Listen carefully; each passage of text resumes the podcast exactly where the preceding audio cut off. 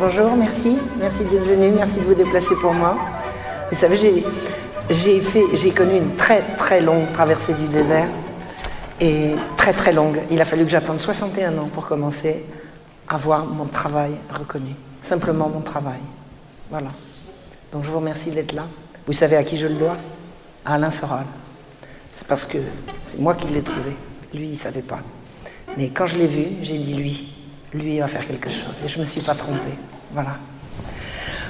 Je viens ici aujourd'hui pour vous parler, à partir du livre que j'ai écrit, le dernier livre que j'ai écrit qui s'appelle Voltaire, une imposture au service des puissants. Je voudrais vous parler de l'affaire Calas.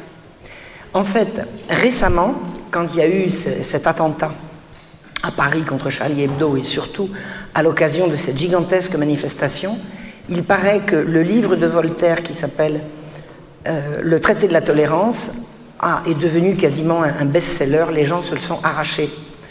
Et euh, j'ai eu l'idée de vous proposer une lecture du traité de la tolérance. On ne va pas pouvoir tout voir aujourd'hui, on va juste s'attarder sur le chapitre 1, le premier chapitre du traité de la tolérance, dont tout le monde prétend que tout Voltaire est là, que l'essentiel de la pensée de Voltaire est là, que le grand apport de Voltaire se fait à partir du traité de la tolérance, paru en 1763.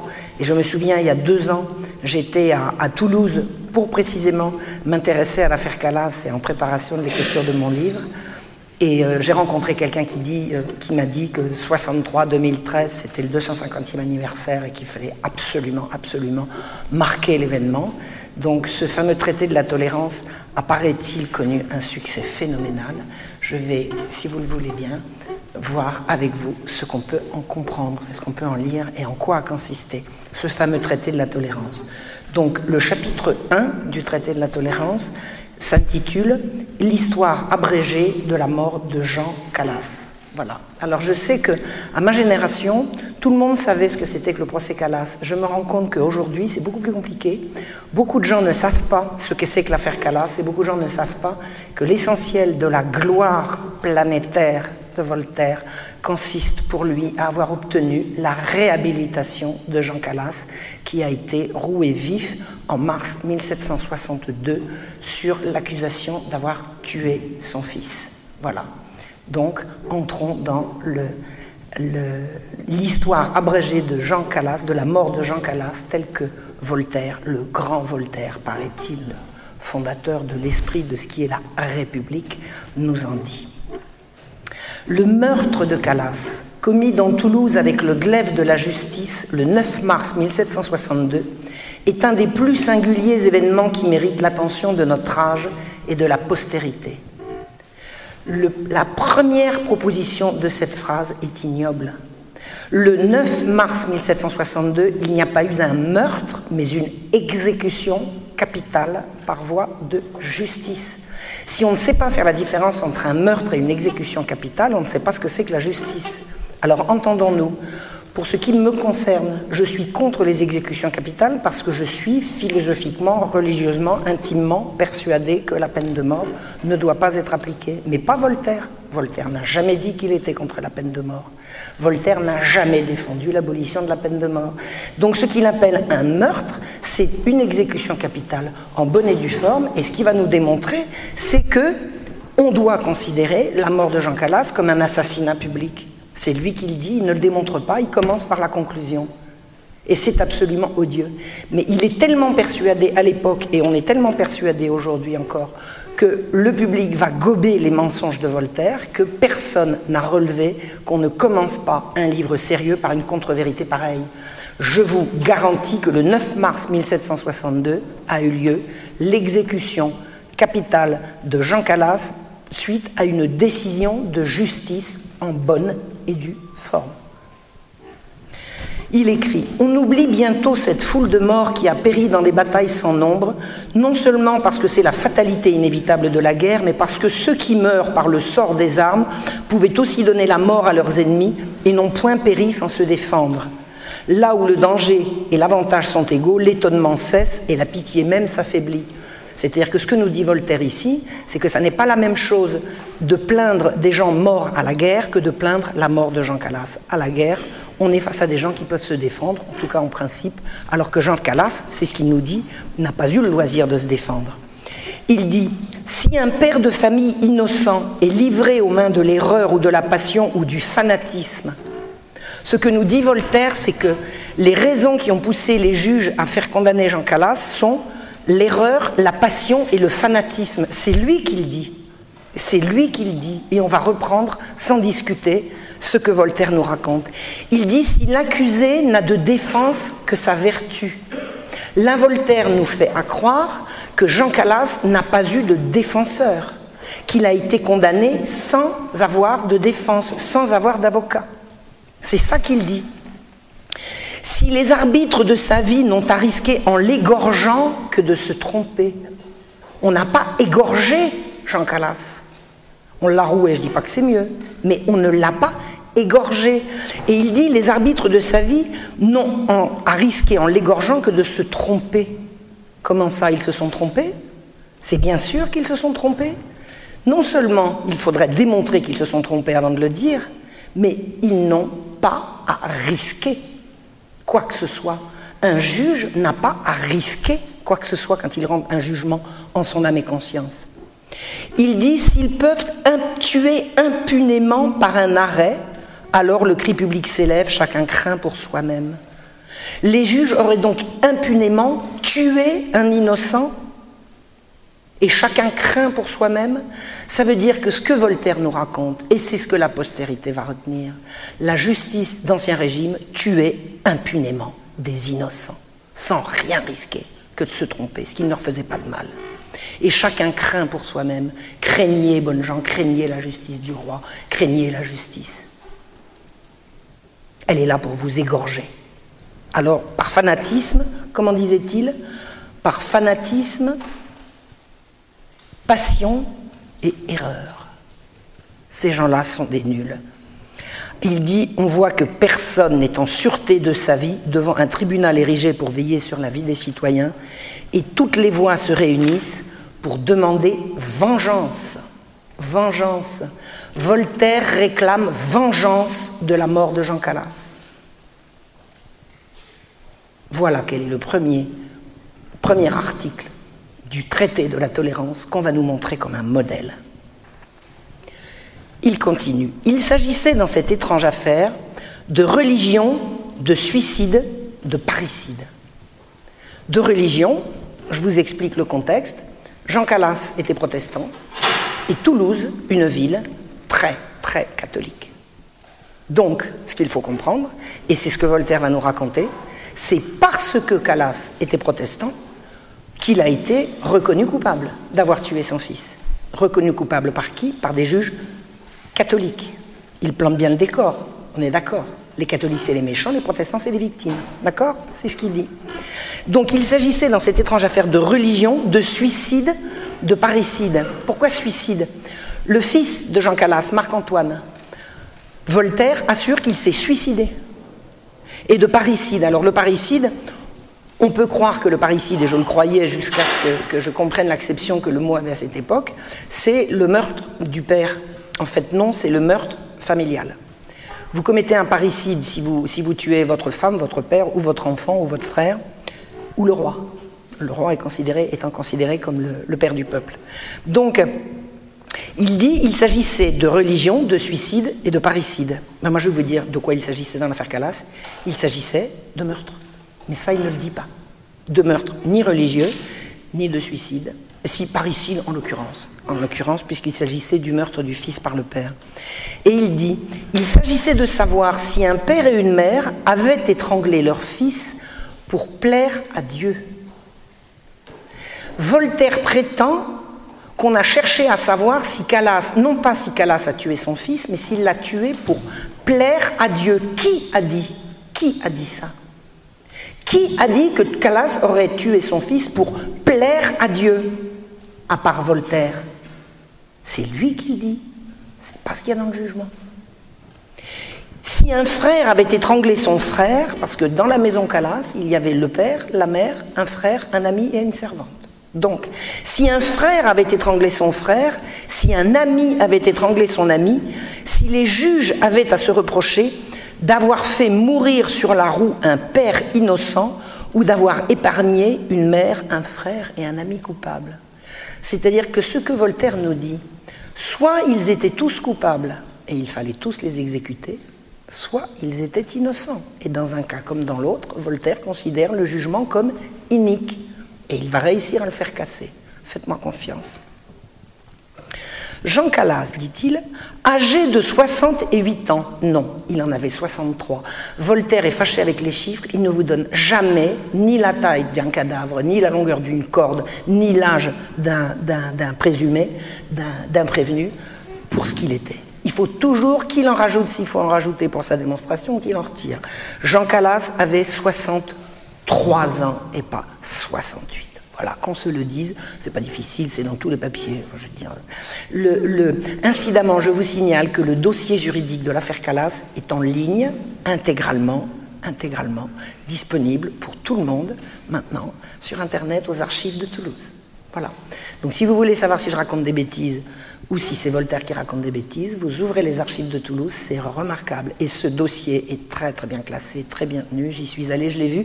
Quand je l'ai feuilleté et photographié, il n'était pas en ligne, il l'est depuis. Et je comprends d'ailleurs que la raison pour laquelle les archives de Toulouse ont mis ce, dossier en ligne, c'est que vraisemblablement de plus en plus de gens veulent le consulter.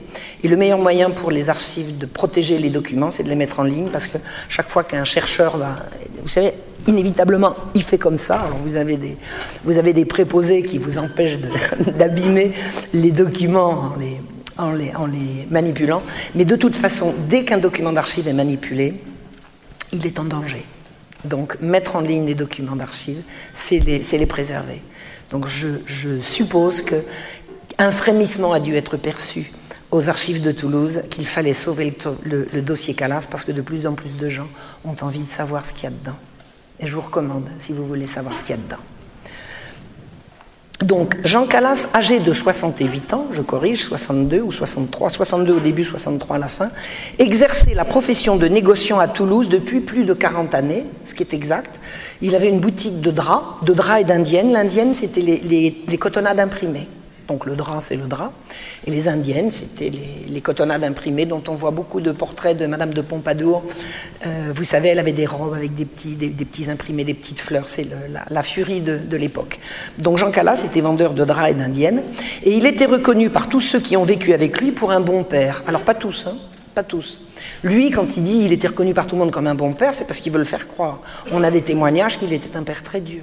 Je vous expliquerai ça. Mais peu importe la vérité. Voltaire n'est pas là pour dire la vérité, il est là pour faire une démonstration.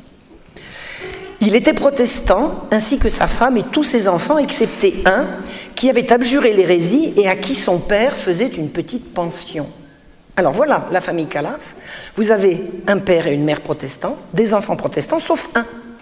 Et son père lui fait une petite pension. C'est quand même un bon père, vous êtes d'accord? Alors qu'ils sont tous protestants, le dernier fils se fait catholique et son père lui verse de l'argent. Hein c'est vrai en plus que son père lui versait de l'argent. Ce que ne dit pas Voltaire, c'est qu'il a fallu deux procès pour que le fils réussisse à se faire payer une pension. Et le fils ne voulait pas se faire payer une pension pour rien, il voulait se faire payer une pension pour poursuivre ses études, son apprentissage. Et son père ne voulait pas, précisément parce qu'il s'était fait catholique. Alors le fils, Louis, a fait appel à la justice. Il y a eu enquête. Et l'enquête a conclu que, un, le père avait les moyens, sans mettre son affaire en danger, de verser une pension au fils, et deux, que le fils allait véritablement se servir de sa pension pour faire son apprentissage, c'est-à-dire qu'il n'y avait pas abus. Le père a refusé, l'enquête a été poursuivie, il y a eu une injonction, le père a été forcé par décision de justice de verser une pension à son fils. Alors c'est pas ce que dit Voltaire. C'est pas ce que dit Voltaire. Et le bon père, le bon père a été obligé juridiquement de payer une pension pour son fils, mais une pension, c'était continuer de le soutenir comme il soutenait les autres. Ce que tout père de famille fait à l'époque, dans la mesure où il en a les moyens.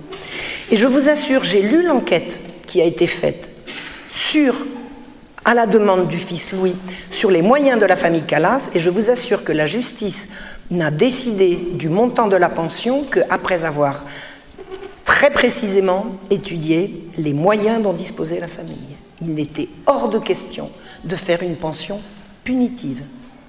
Hors de question. J'ai lu toute la correspondance entre l'intendant et le subdélégué à ce, sujet.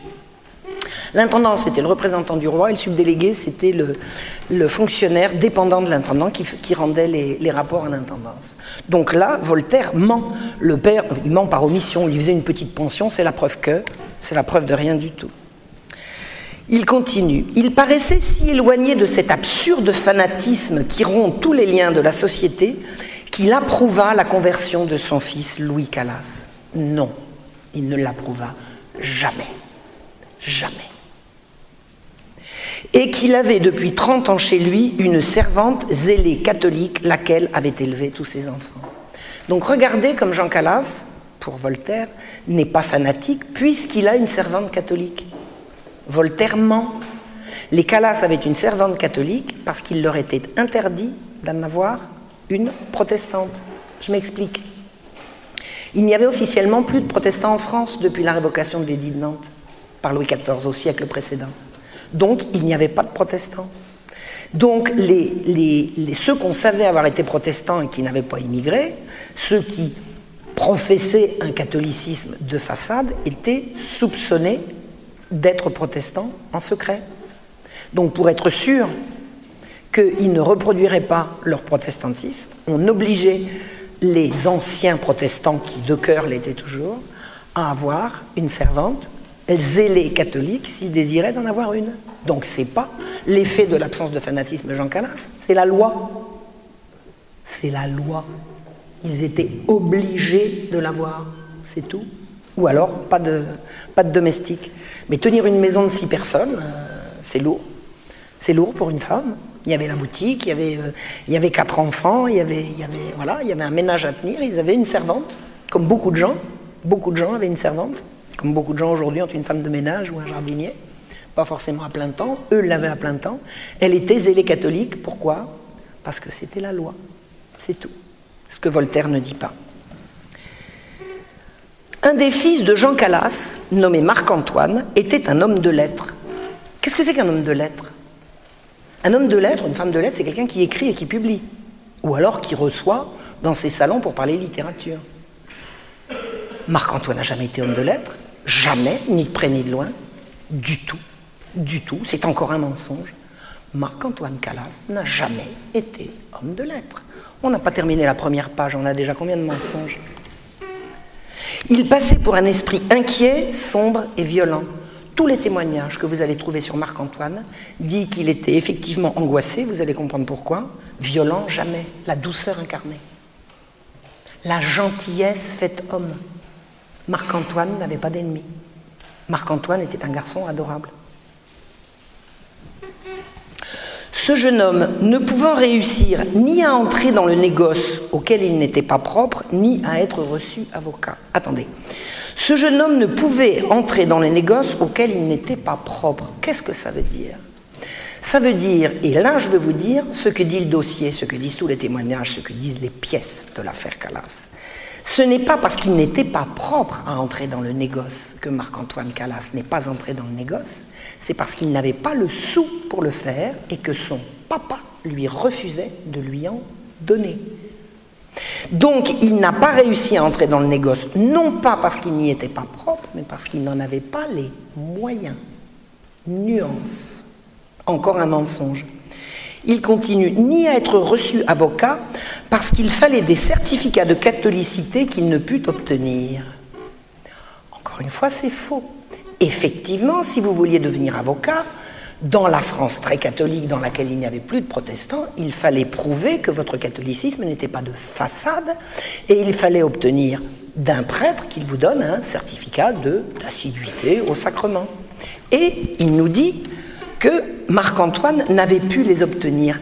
Il n'a pas pu les obtenir, il, a refusé de les demander. C'est-à-dire que Marc-Antoine Calas, protestant fervent, n'a pas voulu tricher pour devenir avocat. C'est pas ce que dit Voltaire. Il ment.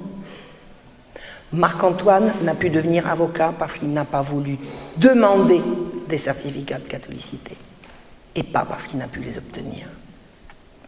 Il dit il résolut de finir sa vie et pressentit ce dessein à un de ses amis, il se confirma dans sa résolution par la lecture de tout ce qu'on n'a jamais écrit sur le suicide. Voltaire, qui habite à 600 km de là, sait que Marc-Antoine a tout lu, tout ce qui concerne le suicide. C'est faux.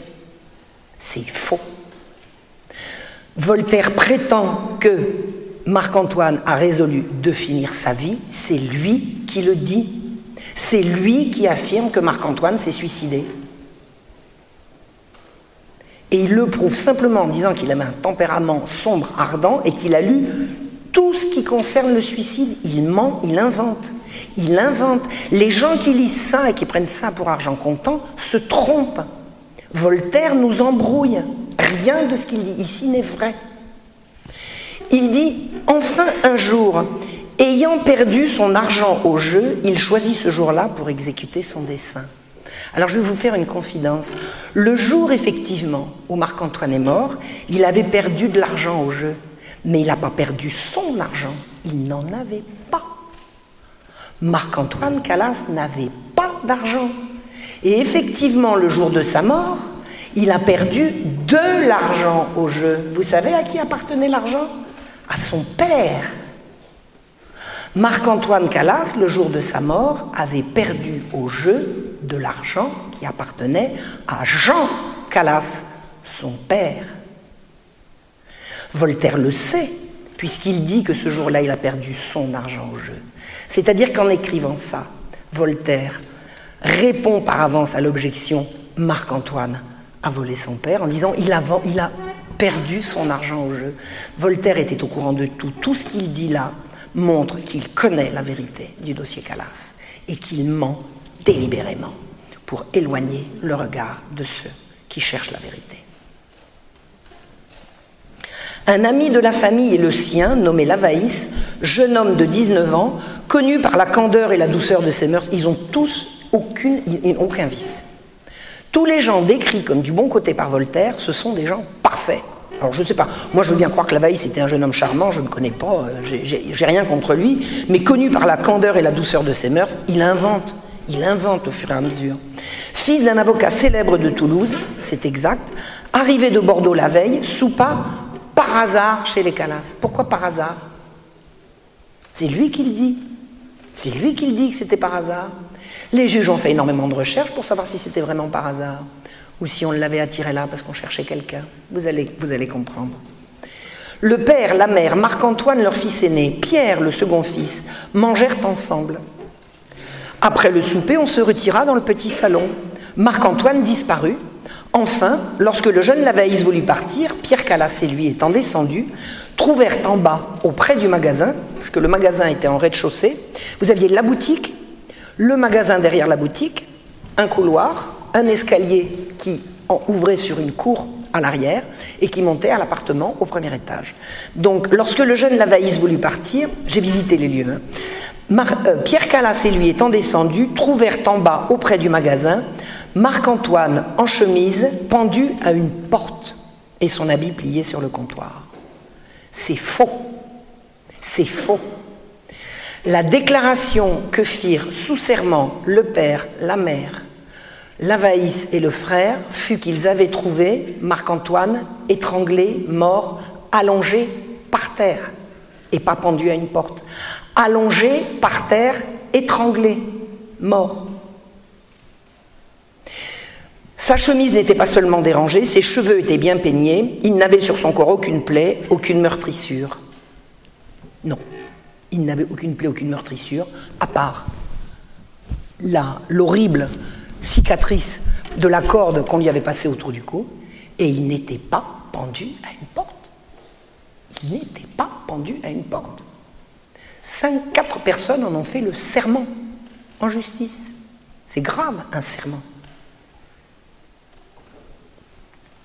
On passe ici tous les détails dont les avocats ont rendu compte. Ah oui, il y a eu des avocats quand même.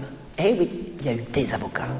Et croyez-moi, les Calas étaient du clan des protestants, ces gens-là étaient très organisés pour se défendre, et en l'occurrence, je pense qu'ils avaient raison. Il est normal qu'on se défende quand on se sent attaqué. Oser prétendre au début qu'il n'a eu comme défense que sa vertu, c'est vraiment faire peu de cas de toute la, la mobilisation que la, la communauté protestante de Toulouse et d'ailleurs a mis en branle pour défendre Jean Calas. Donc il le reconnaît ici. Les détails dont les avocats ont rendu compte. Les avocats à l'époque ne plaidaient pas. Ils préparaient leur plaidoirie par écrit et ils la communiquaient aux juges qui les étudiaient euh, euh, entre eux. Hein. Il n'y avait pas de plaidoirie comme, aujourd'hui où un avocat se présente devant les juges et devant les juges, en l'occurrence les jurés et le public. C'était pas comme ça que ça se passait dans l'Ancien Régime. Donc, euh, croyez bien que Jean Calas a eu des avocats qui se sont mobilisés et qui ont essayé de démonter, bien sûr, tous les arguments de, l'accusation. Alors il dit on ne décrira point la douleur et, le désespoir du père et de la mère. Ah ben ça, c'est pas difficile à croire. Hein. Vous imaginez que la maison et ensuite la rue a retenti des cris, de cris de douleur, bien évidemment. Leurs cris furent entendus des voisins. Bah oui, il était 9h30 du soir, la rue était encore très animée, très très animée. Il y a encore beaucoup de gens qui discutaient sur le pas de la porte. Il faisait pas encore très froid. C'était humide, il avait plu. Mais euh, les gens, il y avait toute une sociabilité encore très très très très, active, très, vivace à cette heure-ci de, la soirée. Et les gens ont effectivement entendu des, hurlements et des cris de douleur. Lavaïs et Pierre Calas, hors d'eux-mêmes, coururent chercher des chirurgiens et la justice. Menteurs. Menteurs. Lavaïs et Pierre Calas ont couru chercher les amis, les copains, ceux qui allaient pouvoir les aider. Et ces gens-là, ces gens, cette famille, ne fréquentaient pas que des commerçants, ils avaient aussi des amis dans la justice. Il y avait quand même des gens de justice qui étaient d'origine protestante, ils se connaissaient, donc ils sont allés demander conseil. Je ne leur reproche pas, je ne leur reproche pas. Mais ils n'ont pas appelé la justice, c'est faux. C'est faux. Voltaire ment. Qui a appelé la justice Au bout de deux heures, au bout de deux heures, des voisins ont dit Mais ils viennent pas les capitouls? Alors ils sont allés les chercher. Personne ne les avait prévenus. Les capitouls, c'est-à-dire un capitoul, c'est un magistrat municipal. Hein, c'est la première instance judiciaire dans une ville.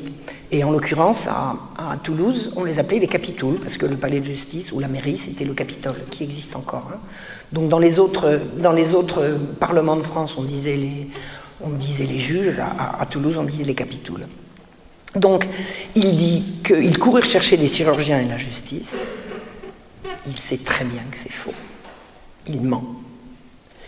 Pendant qu'il s'acquittait de ce devoir, parce qu'il reconnaît bien que d'appeler la justice quand on a un mort chez soi, c'est un devoir, donc il ment en disant qu'il s'en acquittait, pendant que la père et la mère étaient dans les sanglots et dans les larmes, juste, authentique, tout concorde, le peuple de Toulouse s'attroupe autour de la maison. Alors là, attendez, le peuple arrive, sortez les mitraillettes, non, il n'y en avait pas à l'époque, sinon ça aurait été fait. Écoutez bien ce que Voltaire nous dit du peuple de Toulouse. Ce peuple est superstitieux et emporté, il regarde comme des monstres ses frères qui ne sont pas de la même religion que lui. Vous savez comment ça s'appelle ça? De la diffamation. De quel droit Voltaire ont-ils dire que le peuple de Toulouse est fanatique, superstitieux, emporté, et qu'il regarde comme des monstres ses frères qui ne sont pas de la même religion que lui? Qu'est-ce qu'il sait des sentiments du peuple de Toulouse? Qu'est-ce qu'il en sait? Ça s'appelle de la diffamation. Si toute la haine de Voltaire pour le peuple, quelque peuple qu'il soit, qui est exprimée ici, il dit C'est à Toulouse qu'on remercia Dieu solennellement de la mort d'Henri III et qu'on fit serment d'égorger le premier qui parlerait de reconnaître le grand, le bon Henri IV. Je ne commenterai pas, je n'ai pas vérifié, laissons tomber, admettons. admettons. Cette ville solennise encore tous les ans, par une procession et par des feux de joie, le jour où elle massacra 4000 citoyens hérétiques il y a deux siècles. Diffamation diffamation. Pendant les guerres de religion, Toulouse a été prise successivement par les protestants, par les catholiques, par les catholiques, par les protestants. Toulouse était une ville majoritairement catholique. Quand ils ont gagné la guerre contre les protestants, ils ont eu l'outrecuidance de s'en réjouir. Il n'y a pas eu 4000 citoyens hérétiques massacrés, c'est faux. C'est faux. Le chiffre est faux. Le chiffre est faux. Quelques centaines, et oui, c'était la guerre. Absolument. Ont-ils tort de se réjouir de gagner la guerre? Dites-moi, vous savez combien il y a eu de morts à la libération de Paris? Je ne sais pas. Mais imaginez que chaque fois que les Parisiens se réjouissent de la libération de Paris, on leur fasse grief de se réjouir du nombre d'Allemands qui sont morts ce jour-là C'est ça qui fait. C'est ça qui fait. Il veut faire passer le peuple de Toulouse pour un fanatique qui se réjouit tous les ans d'avoir massacré 4000 innocents. Diffamation. En vain, six arrêts du Conseil ont défendu cette odieuse fête. Les Toulousains l'ont toujours célébrée comme les Jeux floraux. Les Jeux floraux, c'était des concours de poésie. Ben oui, les Toulousains tenaient à la catholicité de leur ville et ils aimaient se souvenir qu'ils avaient gagné contre l'hérésie. Ils n'ont pas le droit? Ça fait d'eux des assassins? Quelques fanatiques de la populace s'écria que Jean Calas avait pendu son propre fils Marc-Antoine. Salaud C'est quoi un fanatique de la populace? Je vais vous expliquer ce qui s'est passé. Quand on a trouvé le cadavre de Marc-Antoine, les gens ont vu, et la, police, la justice, les capitaux l'ont vérifié, la maison était fermée de l'intérieur. Il y avait une maison fermée avec un mort dedans. Et un mort dont tout le monde dit qu'on l'a trouvé étranglé par terre. Donc attendez, vous penseriez quoi, vous? Vous avez une maison fermée, cinq personnes à l'intérieur, dont un mort, trouvé par terre? Ben, C'est un des cinq qui l'a tué, oui ou non? Oui ou non? Il y a quoi d'autre à penser? Quelques fanatiques s'écria que Jean Calas avait pendu son propre fils. Pendu, on ne disait pas pendu, on disait encore étranglé, là. Il n'y a pas besoin d'être fanatique pour ça, il y a simplement à avoir une logique. Non? Ce cri répété fut unanime en un moment. Bah, il sait, lui, il sait ce que tout le monde pense. Il y a un fanatique qui crie un truc et tout de suite, tout le monde pense comme lui. Qu'est-ce qu'il en sait, ce menteur? Qu'est-ce qu'il raconte? C'est un affabulateur. D'autres ajoutèrent que le mort devait le lendemain faire abjuration que sa famille et le jeune Lavaïs l'avaient étranglé par haine contre la, religion catholique. Le moment d'après, on n'en douta plus. Eh bien, je vais vous dire, moi qui ai lu les témoignages des gens, effectivement, il y a plusieurs personnes qui ont dit, mais Marc-Antoine, il devait faire sa communion demain. Mais oui, Marc-Antoine, il a dit qu'il voulait se faire catholique. Et effectivement, le bruit a couru. Mais ce n'est pas des bruits comme ça. Ce n'est pas une rumeur qui est passée comme ça. Ce sont des gens qui sont venus témoigner en justice en prêtant serment, en donnant leur nom, leur prénom, leur âge, leur profession, leur adresse. Ils ont dit oui, oui, oui, j'ai entendu Marc-Antoine dire qu'il voulait se faire catholique, et plusieurs personnes. Or, je vous ai expliqué, Marc-Antoine n'a pas voulu jouer le jeu de faire semblant d'être catholique pour pouvoir être avocat. Donc c'est contradictoire. Vous dire un scoop. Marc-Antoine avait compris que s'il se faisait catholique, son père serait obligé de lui payer une pension. Oui ou non Puisqu'il l'avait fait pour le petit frère. Je crois dur comme fer, je me trompe peut-être, et je ne pourrais pas le jurer en justice, mais je peux jurer en justice que telle est ma conviction, que Marc-Antoine, quand il a vu que son père ne voulait pas lui prêter d'argent, lui donner d'argent pour qu'il s'installe, a fait courir le bruit qu'il allait se faire catholique, et il l'a fait devant témoins. Et je ne vois pas à quel titre on doit considérer que les témoins qui sont venus déposer sous serment qu'ils avaient entendu Marc-Antoine le dire, je ne vois pas à quel titre on les prendrait pour des menteurs ou des fanatiques. Parce que ça colle singulièrement avec la suite de l'histoire. Toute la ville fut persuadée que c'est un point de religion chez les protestants qu'un père et une mère doivent assassiner leur fils dès qu'il veut se convertir. Menteur Menteur Comment peut-il prétendre que toute la ville pense que dès qu'un père protestant pense que son fils a l'intention de se convertir, il doit le tuer? C'est beaucoup plus subtil que ça. Les gens ont effectivement cru que les gens, mais ce n'est pas les gens qui ont jugé, hein, ce sont les juges, mais effectivement la rumeur a couru, parce qu'on avait entendu Marc-Antoine dire qu'il voulait se faire catholique, des gens ont dit son père l'aura tué pour ça. Croyez bien, ce ne sont pas les gens qui ont rédigé le jugement de condamnation de Jean Calas. Mais les protestants ont protesté, ils ont écrit Comment osez-vous dire, comment osez-vous prétendre, c'est faux, que le père protestant a des droits sur la vie de son fils qui veut se faire euh, catholique Et vous avez des chercheurs qui sont allés chercher dans les textes de Calvin qu'il était marqué noir sur blanc que le père protestant devait avoir droit de vie ou de mort sur les choix de son fils. Mais c'est pas dès qu'ils ont le premier soupçon. C'est pas ça que ça veut dire. Ça veut dire qu'il est de fait, et ça a été démontré, qu'il existe dans la logique d'une certaine forme de protestantisme, parce qu'il y en a beaucoup, mais en l'occurrence c'était celui de ces gens-là, une espèce de droit de vie et de mort du Père sur le Fils. Et ça, ça choquait les catholiques. Ça ne veut pas dire que ce sont eux qui ont fait condamner Jean Calas pour ça, ni surtout que Jean Calas aurait assassiné son fils au moindre soupçon qu'il voulait se convertir. C'est-à-dire que Voltaire nous démontre des mensonges en prêchant le faux. Il ment, il ment, et il ment toujours dans le même sens. Les gens, le peuple, sont des fanatiques, des imbéciles, des crétins et des assassins en puissance. Jamais personne dans Toulouse, révulsé de la mort de, Marc-Antoine Calas, n'a prétendu qu'un père protestant doit assassiner son fils selon la, loi protestante dès qu'il a le moindre soupçon. C'est faux. Mais les gens ont effectivement cru que Marc-Antoine avait tué son fils. Les esprits, une fois émus, ne s'arrêtent point. Ça, c'est le fanatisme ordinaire. On imaginait que les protestants du Languedoc s'étaient assemblés la veille. Ben non, on n'imagina pas, on a prouvé qu'ils s'étaient assemblés la veille, effectivement. Il y a eu des réunions la veille. Je pense qu'ils avaient le droit.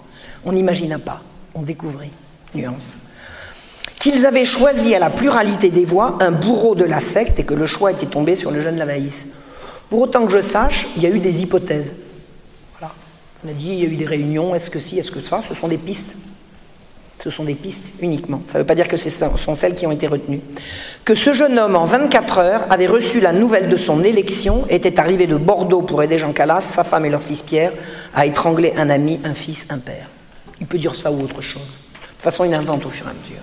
Et c'est tombé. Le sieur David, capitoule de Toulouse. Alors, David, David, c'était son nom de famille, je ne me souviens plus de son prénom. On l'appelle David de Baudrigue. Baudrigue, c'était le nom de son, domaine. C'était un noble, hein, comme c'était un, juge, c'était un noble, donc c'était pas une particule usurpée.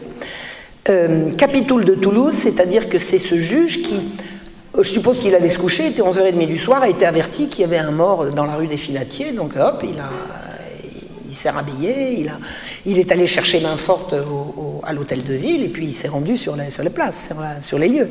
Et il a fait passer minuit une première enquête. Donc il est arrivé dans, une maison où il y avait un mort, des gens qui, se, qui s'arrachaient les cheveux, une mère qui pleurait, un père qui, se, désespérait. Enfin voilà, il a fait son travail.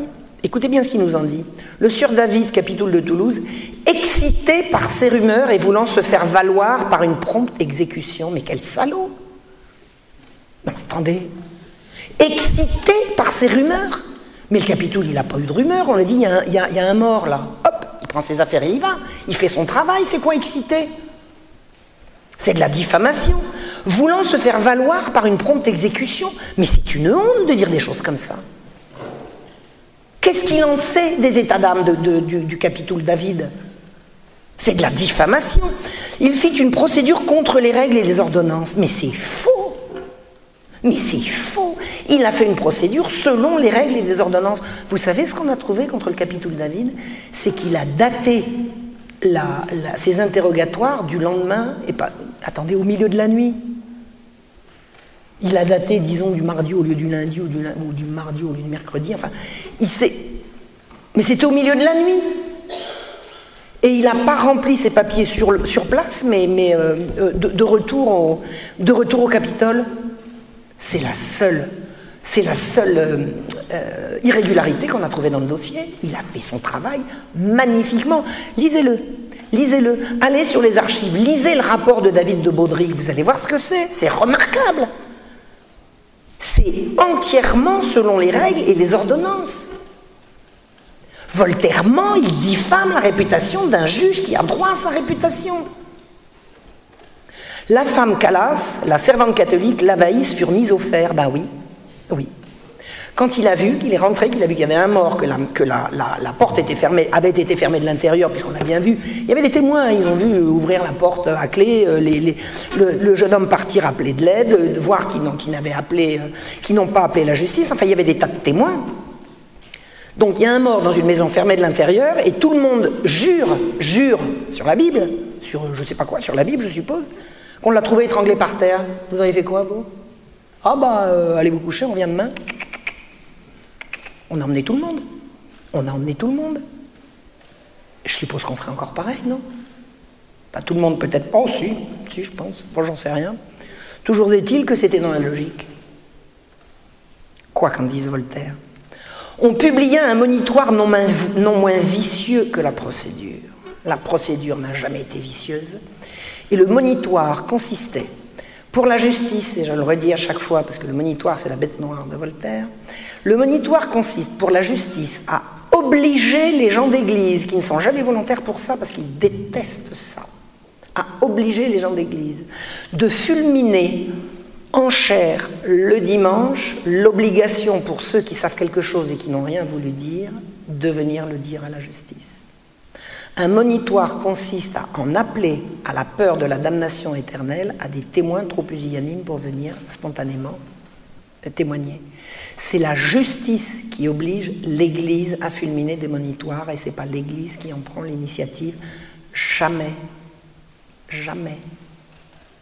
On a publié des monitoires pour savoir si Marc-Antoine Calas avait véritablement voulu se convertir. Et en l'occurrence, si mes informations sont justes, mais pratiquement peu importe pour la démonstration, je pense que ça n'a rien donné. Ça n'a rien donné. De toute façon, Marc-Antoine ne voulait pas se faire catholique. Je, suis persuadé de ça. Et euh, je pense que c'est le, fond du débat. Il n'a jamais voulu se faire catholique. Donc il dit on publie un monitoire non moins vicieux que la procédure. Non, pourquoi vicieux? C'est le principe du monitoire qui est vicieux c'est que les juges, qui sont des anticléricaux déchaînés, passent leur temps à appuyer sur la justice pour que la justice, les, à, l'Église, appuyer sur l'Église pour que l'Église les aide. Mais l'Église ne veut pas aider les, juges. Mais elle en est obligée. Vous savez ce qui arrive à un prêtre qui en a donné l'ordre, à qui un juge a donné l'ordre de publier un monitoire et qui ne veut pas le faire?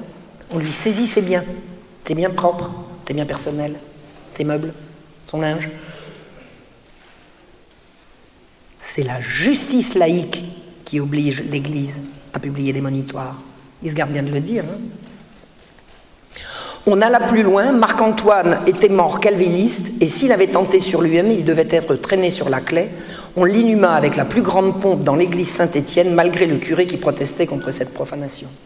Je ne me souviens pas des détails, je me souviens que j'ai regardé ça, mais il est, exact que la population de Toulouse a considéré Marc-Antoine comme étant catholique, mais ce que officiellement il était, puisqu'il n'y avait plus de protestants en France.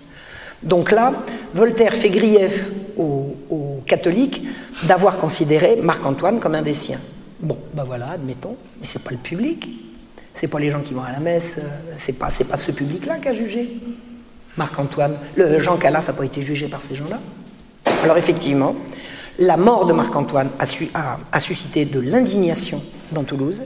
Effectivement, la population de Toulouse était persuadée que Jean Calas avait tué son fils, mais ils n'étaient pas les seuls. Il y a dans le Languedoc quatre confréries de pénitents, la blanche, la bleue, la grise et la noire. Les confrères portent une longue capuce avec un masque de drap percé de deux trous pour laisser la vue libre. Ils ont voulu engager le duc de Fitzjames, commandant de la province, à entrer dans leur corps. Il les a refusés. Je ne connais pas les détails. Je connais le duc de Fitzjames, mais savoir si, les, confréries de pénitents lui ont demandé de, les rejoindre, je n'en sais rien.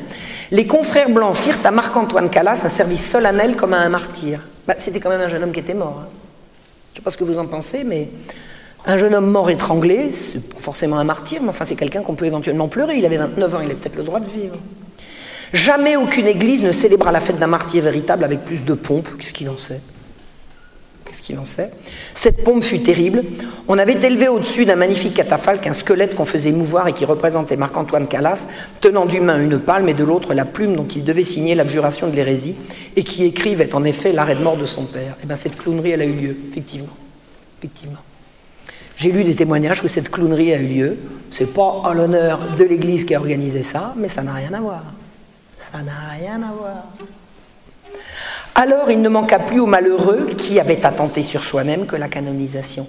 Qu'est-ce qu'il en sait qu'il avait attenté sur lui-même? Qu'est-ce qu'il en sait que Marc-Antoine Calas s'était suicidé? Vous savez ce qui s'est passé? Deux jours après leur arrestation, après avoir vu leur avocat et en avoir reçu une lettre qui a été interceptée, toute la famille qui n'avait pas été séparée à ce moment-là a changé sa version en disant non, on l'a retrouvé pendu entre deux portes, on a menti. Alors vous avez menti, mais vous mentez quand? Vous dites quand la vérité? Vous dites la vérité après avoir vu votre avocat qui vous dit dites que Qu'est-ce que ça veut dire?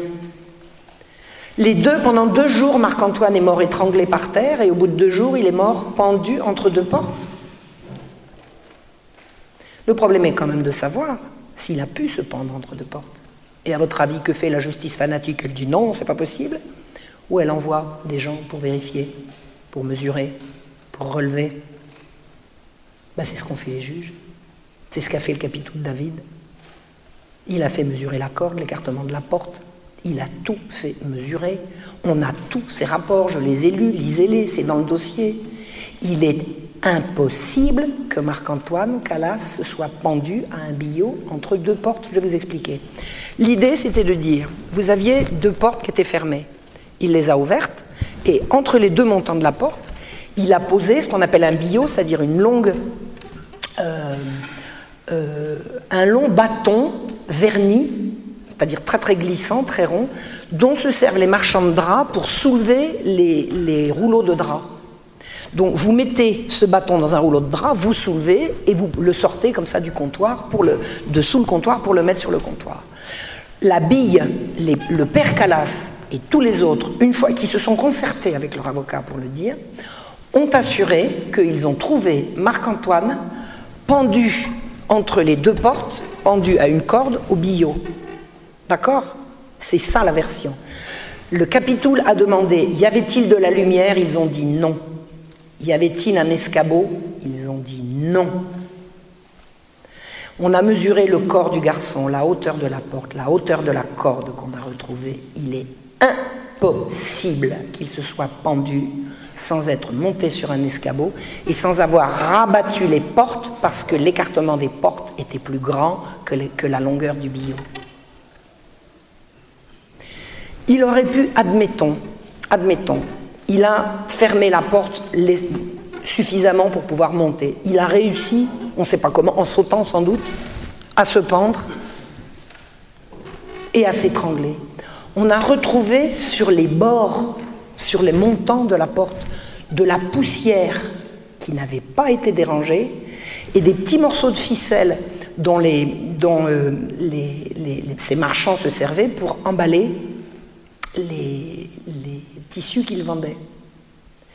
Et un jeune homme de 29 ans se serait pendu sans que les... D'abord, si c'était pendu à l'aide du bio, qui est extrêmement glissant, le bio aurait glissé.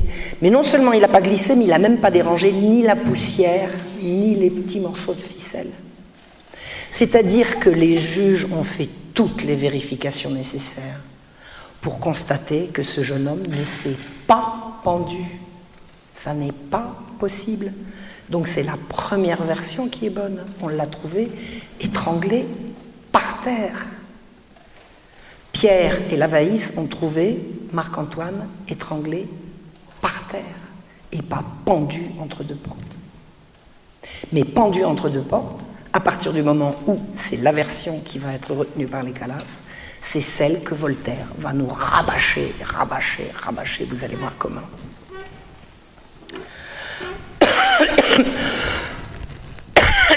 Excusez-moi. Revenons à la démonstration de Voltaire. Il dit Il ne manqua plus au malheureux qui avait attenté sur soi-même que la canonisation. C'est-à-dire que là, Voltaire veut nous faire croire que le peuple de Toulouse voulait qu'on dise Saint Marc-Antoine Calas. Où est-ce qu'il a entendu ça? Tout le peuple le regardait comme un saint. Quelques-uns l'invoquaient, d'autres allaient prier sur sa tombe. On peut avoir les noms. On peut avoir les noms. D'autres lui demandaient des miracles, d'autres racontaient ceux qu'il avait fait. Ça, c'est le délire de l'écrivain dans son, au pied du Jura qui invente. Il invente, il invente. Alors là, les gens font ceci, font cela. Un moine lui arracha quelques dents pour avoir des reliques durables. Un prêtre apoplectique fut guéri après avoir pris de l'émétique. On dressa des verbaux de ces prodiges. On peut les voir où, les procès-verbaux de ça? En admettant qu'il y ait des verbaux de ces prodiges, on peut nous donner la cote D'où il sort ça? Celui qui écrit cette relation, alors c'est pas Voltaire qui. Alors, celui qui écrit cette relation, Voltaire n'a jamais écrit le traité de la tolérance, qu'on se le dise. Tous ces textes que Voltaire a publiés pour combattre, c'était jamais lui qui les avait écrits. Jamais, jamais, jamais, jamais, jamais. Il a tout renié. Mais tout le monde savait que c'était lui. Mais il mentait tout le temps. Il ne pouvait pas dire la vérité. C'était plus fort que lui. Donc, celui qui écrit, c'est-à-dire moi-même, cette relation possède une attestation qu'un jeune, homme de Toulouse est devenu fou pour avoir prié plusieurs nuits sur le tombeau du nouveau saint et pour en avoir pu obtenir un miracle qu'il implorait. Mais quel menteur Mais vous vous rendez compte, c'est un, mythomane C'est un mythomane Quelques magistrats étaient de la confrérie des pénitents blancs. Alors, parmi les magistrats qui ont jugé Calas, il y avait des gens qui étaient de la confrérie des pénitents blancs, c'est-à-dire des gens qui, sortent dans la, dans la, rue avec une grande aube et puis une espèce de chapeau pointu avec des trous. On peut avoir les noms. On peut avoir les noms. Il dit qu'il y en avait. Alors, lesquels? Mais il peut dire aussi bien qu'ils étaient du Ku Klux Klan, pourquoi pas? Non, mais il dit n'importe quoi. Il dit n'importe quoi. Dès ce moment, la mort de Jean Calas parut infaillible. Quel salaud. Quel salaud c'est ça qu'on vend à des centaines de milliers d'exemplaires. C'est ça l'œuvre du grand Voltaire. Ce qui surtout prépara son supplice, ce fut l'approche de cette fête singulière que les Toulousains célèbrent tous les ans en mémoire d'un massacre de 4000 Huguenots. Voilà.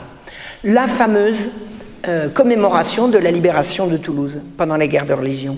L'année 1762 était l'année séculaire, effectivement. C'était en 1500. Euh, non, biséculaire, hein, c'était en 1562.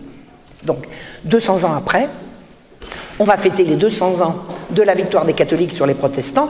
Non, pardon, on va fêter les 200 ans du massacre de 4000 innocents par la foule en furie, hein, on est d'accord Et c'est ça qui prépare le supplice. Il dit On dressait dans la ville l'appareil de cette sonalité, cela même allumait encore l'imagination échauffée du peuple. On disait publiquement que l'échafaud sur lequel on rouerait les calasses serait le plus grand ornement de la fête. Menteur La fête était en mai, Calas a été roulé en mars, et le premier procès c'est en octobre. Il dit n'importe quoi. Il dit n'importe quoi. On disait que la Providence amenait elle-même ses victimes pour être sacrifiées à notre sainte religion. Qui dit ça? On peut avoir le nom de celui qui a dit ça? Vous avez vu comment Voltaire s'y prend pour attaquer la religion catholique? Il invente, il invente, il invente. Et après, il faut s'indigner avec lui. Vingt personnes ont entendu ces discours et de plus violents encore. Et c'est de nos jours, et c'est dans un temps où la philosophie fait tant de progrès, parce que c'est ça qui est Bobby Voltaire. On est entre gens de bien, on est en plein siècle des Lumières, et regardez les fanatiques à quoi ça tient? Écoutez bien.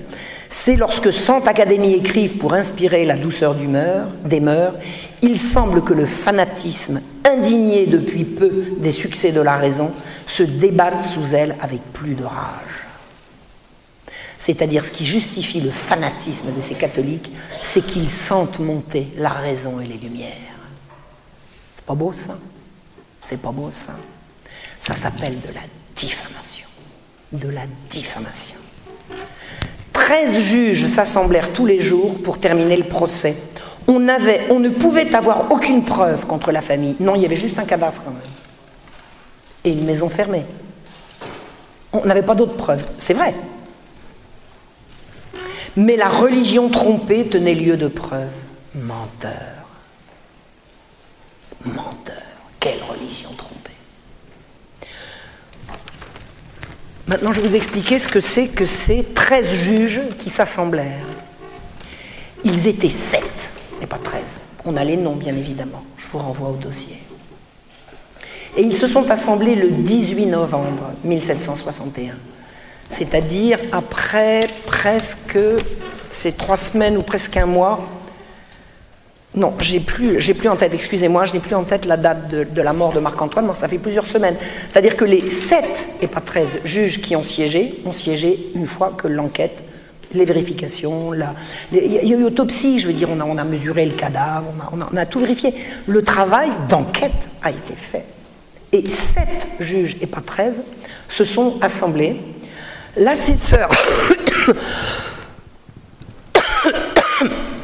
L'assesseur nommé Carbonel a été d'avis de relaxer tout le monde et de faire le procès au cadavre. C'est-à-dire que sur cette personne, il y en a un qui croit que Marc-Antoine s'est suicidé. Un deuxième accesseur qui s'appelait Lebas, là-bas, voulait condamner le père, la mère et le fils à être pendus. Et il voulait condamner l'Avaïs aux galères et la servante à la mettre hors de cour. Ça, c'est l'avis d'un deuxième juge. Un troisième assesseur, Forlup, voulait appliquer la question à Calasper et sursoir au jugement des autres pour savoir quoi tirer de la torture. C'est-à-dire qu'il a été question de torturer Jean Calas, de condamner Jean Calas à être torturé, hein, puisque ça veut dire qu'on considère qu'il est, est, largement impliqué, et que selon ce qu'il dira sur la torture, on sursoira au jugement des autres. C'est la logique. Le capitoul Boyer veut qu'on applique la question au père, au fils et à la mère, et il veut qu'on présente l'avaïs et la servante à la question. Présenter les gens à la question, c'est leur faire croire qu'on va les torturer, pour qu'ils craquent avant. Ça ne veut pas dire qu'on les condamne à être torturés, mais on les condamne à leur faire croire pour qu'ils. Euh, ça veut dire qu'on ne leur appliquera pas, hein, c'est clair. Le capitoul Chirac, il y en a un nom hein, sympa, il s'appelait comme ça. Il dit pareil que le capitoul Boyer. Et le capitoul David dit comme là-bas, il est pour la pendaison, mais qu'on mette la servante à l'hôpital.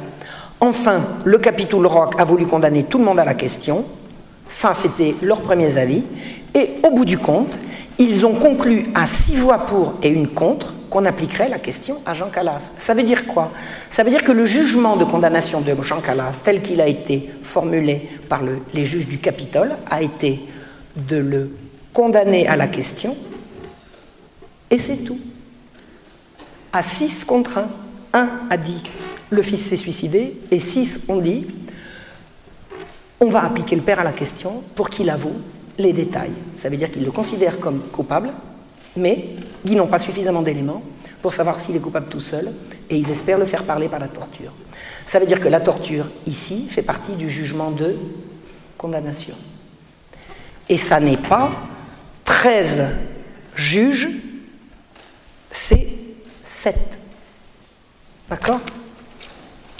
Il dit Six juges persistèrent longtemps à condamner Jean Calas, son fils et Lavaïs, à la roue et la femme de Jean Calas au bûcher. Jamais. Jamais. C'est faux ce qu'il dit. Jean Calas, son fils, Lavaïs et la mère n'ont jamais été condamnés à la roue ensemble. Jamais. Je vais vous dire ce qui s'est passé. Il y a eu un jugement d'appel. Les Calas, Jean Calas a fait immédiatement appel. Donc les, capitouls, ont été dessaisis au profit du Parlement. Le Parlement, c'était la cour d'appel. Ce qu'on appelait une cour souveraine, c'est la cour d'appel. Dès que vous aviez un jugement criminel impliquant des, peines physiques, c'est-à-dire la torture ou la mort, le Parlement pouvait être saisi en appel. Donc, Jean Calas a fait immédiatement appel et à aucun moment, ni dans le premier jugement, ni dans le deuxième, son fils et sa femme ont été condamnés à la roue. C'est lui qui a été condamné à la roue, et pas les autres.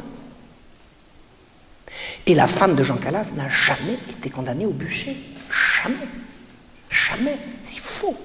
C'est faux. C'est dans aucun jugement. Il dit Sept autres plus modérés voulaient au moins qu'on examinât, les débats furent réitérés et longs. C'est-à-dire que c'est quoi sept autres juges ça veut dire qu'en fait, là, il se met le jugement en appel dont il n'a pas dit qu'il a eu lieu. C'est-à-dire que Voltaire fait complètement l'impasse sur le fait qu'il y a eu deux jugements. Un jugement en première instance qui a condamné Calas à être torturé pour obtenir la vérité qu'on pressentait mais dont on n'avait pas de preuves. Et il commente ensuite un jugement en appel dont il a complètement omis de nous dire qu'il avait eu lieu. Sept autres plus modérés voulaient au moins qu'on examinât. Les débats furent réitérés et longs. Eh ben oui. Parce que le crime a eu lieu, je crois, le 21 octobre et que Jean Calas est mort le 9 mars. Ça a été long. C'est plusieurs mois. Plusieurs mois d'enquête, de contre-enquête, de vérification, d'interrogatoire. C'est pas une justice expéditive dans laquelle on égorge les innocents. Et en fait, il y a eu 13 juges, 13 juges qui ont, qui ont condamné Calas et ils ont siégé dix fois.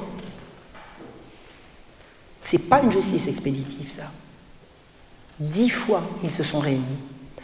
Un seul voulut l'acquittement, et Calas a été condamné à la mort et à la question dont on attendait le résultat pour les autres. Ça veut dire quoi? Ça veut dire qu'en appel, le jugement d'appel a dit Jean Calas est coupable. Jean Calas est coupable. On va le condamner à mort, mais avant de le condamner à mort, on va le recondamner à la question pour qu'il avoue ses complices. Et c'était la façon d'appliquer la question à l'époque. L'idée des juges était d'essayer de ne pas. Ils considéraient, et franchement, ça, on le voit en, en, étudiant la chose, ils considéraient que tout le monde était coupable, mais ils n'avaient pas ni le cœur ni l'envie de condamner une famille entière à mourir. Donc ils ont disjoint les cas. Ils ont dit on va juger Calas d'abord, on en obtiendra des aveux, et en fonction de ces aveux, on verra pour les autres. C'est-à-dire que les juges, probablement pour soulager, parce que les Calas, c'était, je ne peux pas dire que c'était des notables, je veux dire c'était une, ville pas tellement grande, tout le monde connaissait tout le monde, pas, personne n'avait à cœur, personne ne faisait de gaieté de cœur une, une condamnation d'une famille entière. Les juges ont vraiment essayé de se sortir d'un mauvais pas, c'était insupportable. En plus, Lavaïs, il avait, il avait un père qui s'appelait David, je crois, Lavaïs, qui était avocat. Donc dans le monde judiciaire toulousain, on connaissait ces gens-là. Personne ne voulait ce massacre. Donc, en disjoignant les deux affaires, en disant, en disant le père Calas, lui, de toute façon, il est coupable, il n'y avait pas de doute là-dessus. On le torture, on aura les aveux pour les autres. Donc, les autres, on les met à part et on verra après. Je reprends Voltaire. Un des juges convaincus de l'innocence des accusés et de l'impossibilité du crime parla vivement en leur faveur. Il opposa le zèle de l'humanité au zèle de la sévérité. Ouais, en appel, cinq mois plus tard, un juge fut convaincu sur douze de l'innocence de Jean Calas. Et en l'occurrence, moi qui ai bien lu le dossier, si mes souvenirs sont bons, le juge en question, c'est celui qui a vendu la mèche que Marc-Antoine Calas avait perdu, joué et perdu l'argent de son père le jour où il est mort. On trouve tout ça dans le dossier.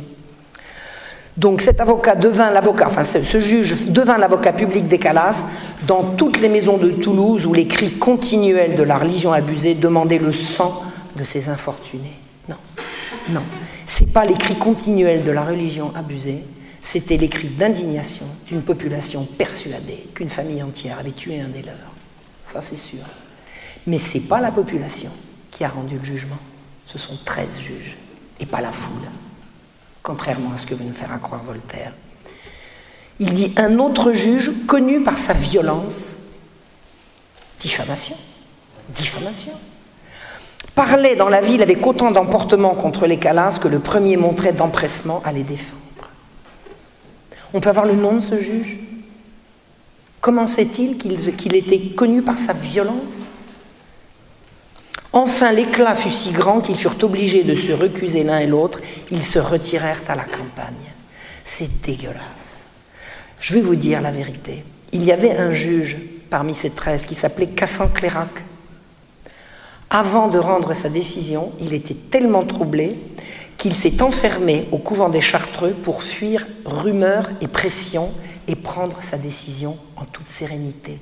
C'est ça que Voltaire appelle se récuser et se retirer à la campagne. La pression sur les juges était tellement forte que l'un des juges a décidé de se retirer pour n'écouter que sa conscience. Et c'est ça que Voltaire lui reproche. Et quand il est revenu de sa retraite, il est revenu persuadé de la culpabilité de Jean Calas. Je reprends. Par un malheur étrange, le juge favorable au Calas eut la délicatesse de persister dans sa récusation, et l'autre revint donner sa voix contre ceux qui ne devaient point juger. Ah bon Le gars qui revient des Chartreux, il n'est pas là pour juger? Si, si, si, il était là pour ça. Ce fut cette voix qui forma la condamnation à la roue, car il n'y eut que huit voix contre cinq, un des six juges opposés ayant à la fin, après bien des contestations, passé au parti le plus sévère.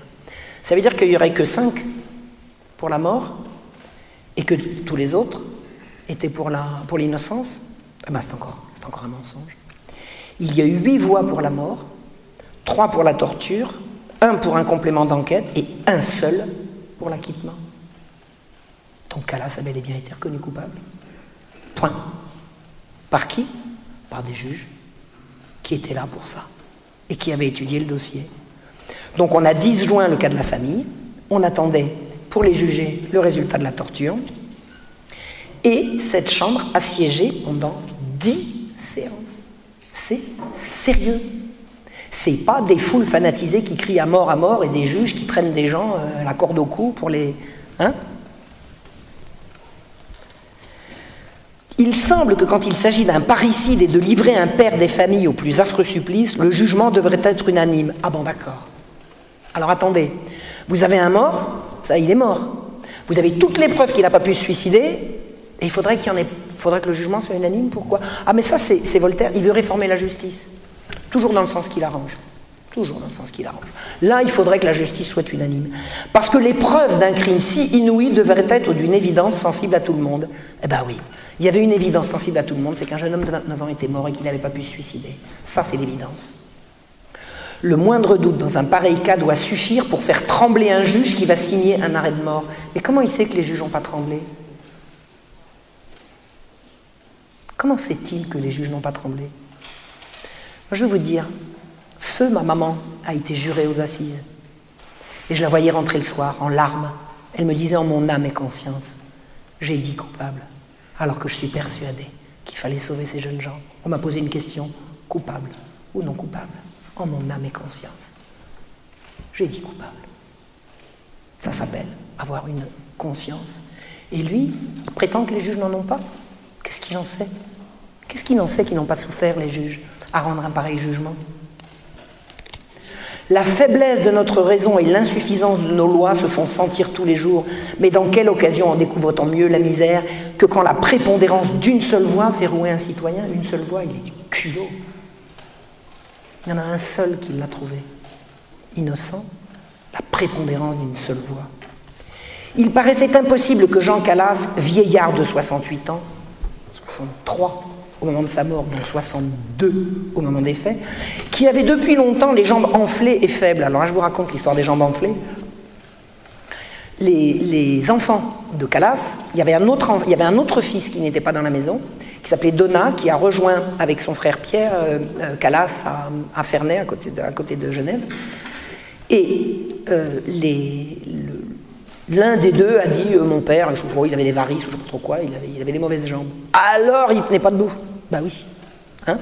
Il avait depuis longtemps les jambes enflées et faibles. Alors écoutez, écoutez le bouffon, écoutez bien.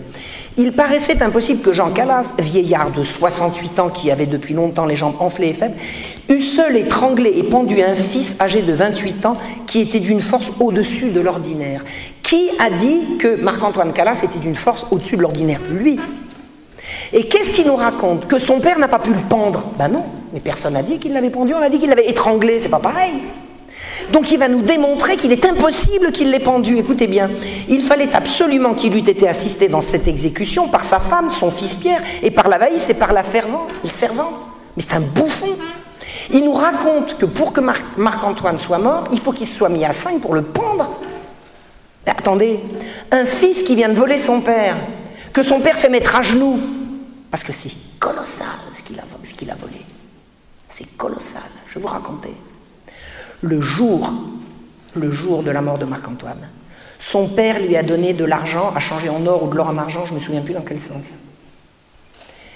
Marc-Antoine avait dans la poche de quoi nourrir des familles entières pendant des mois. Une pièce d'or, un louis d'or, ça nourrissait une famille de cinq personnes pendant un mois. Il est allé les changer, il est revenu sans. Vous imaginez la colère du père? Vous imaginez la soupe à la grimace le soir? Imaginons un instant. Le père dit au fils, je te rejoins, le fils descend. Croyez que ça a été très très difficile de le faire mettre à genoux? À votre avis Je vais vous dire ma conviction. Je ne pense pas que Jean Calas ni n'ait prévu de tuer son fils, ni qu'il l'ait tué volontairement. Je pense qu'il l'a mis à l'épreuve parce qu'il savait qu'il tapait dans la caisse. On a des témoignages de gens qui ont dit être entrés un jour dans la boutique et voir le père tenir le fils au collet en lui disant il t'en coûtera que la vie. Et la personne qui a témoigné de ça a dit j'ai cru que le fils avait volé le père.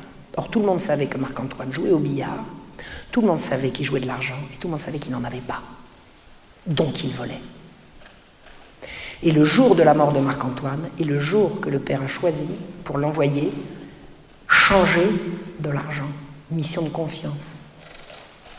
Il est possible, je ne suis pas formelle, il est possible que l'Avaïs ait été requis pour organiser une séance, non pas punitive, mais euh, corrective, en direction de Marc-Antoine. Et à mon avis, le père a simplement serré trop fort dans sa colère. Je pense qu'il a accidentellement tué son fils par une correction qui a mal tourné.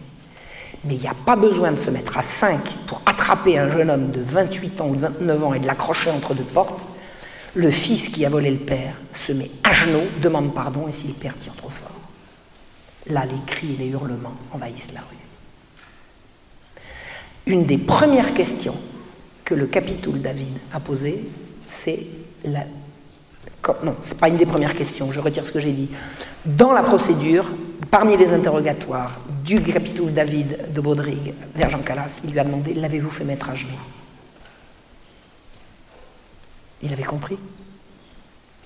Et pour étrangler quelqu'un qui est à genoux, il suffit d'être debout derrière et d'avoir une corde. La corde, on la retrouvait. Elle était dans la boutique. Et toute la corrida des deux portes du bio, etc., ça ne tient pas debout. Ça ne tient pas. Il y a même des gens qui ont voulu absolument défendre Calas en disant Mais attendez, il aurait pu se pendre à un bouton de porte. Alors c'est vrai qu'effectivement, quelqu'un qui va absolument mourir, il peut faire le nœud coulant, s'accrocher à un bouton de porte. Bah oui, seulement on ne l'a pas retrouvé un bouton de porte, il paraît qu'on l'a retrouvé entre deux portes euh, pendues à un bio, alors faudrait savoir. Il n'y a que deux versions possibles. Il n'y a que deux versions possibles, celle du premier jour et celle de deux jours après. S'il y en avait une troisième, il fallait la donner tout de suite. Ou dans la foulée. Donc il ne s'est pas suicidé. Et qu'est-ce qu'il nous raconte Il aurait fallu qu'il ait été assisté dans son exécution par sa femme, son fils Pierre et la Vaïs et la servante. C'est un bouffon.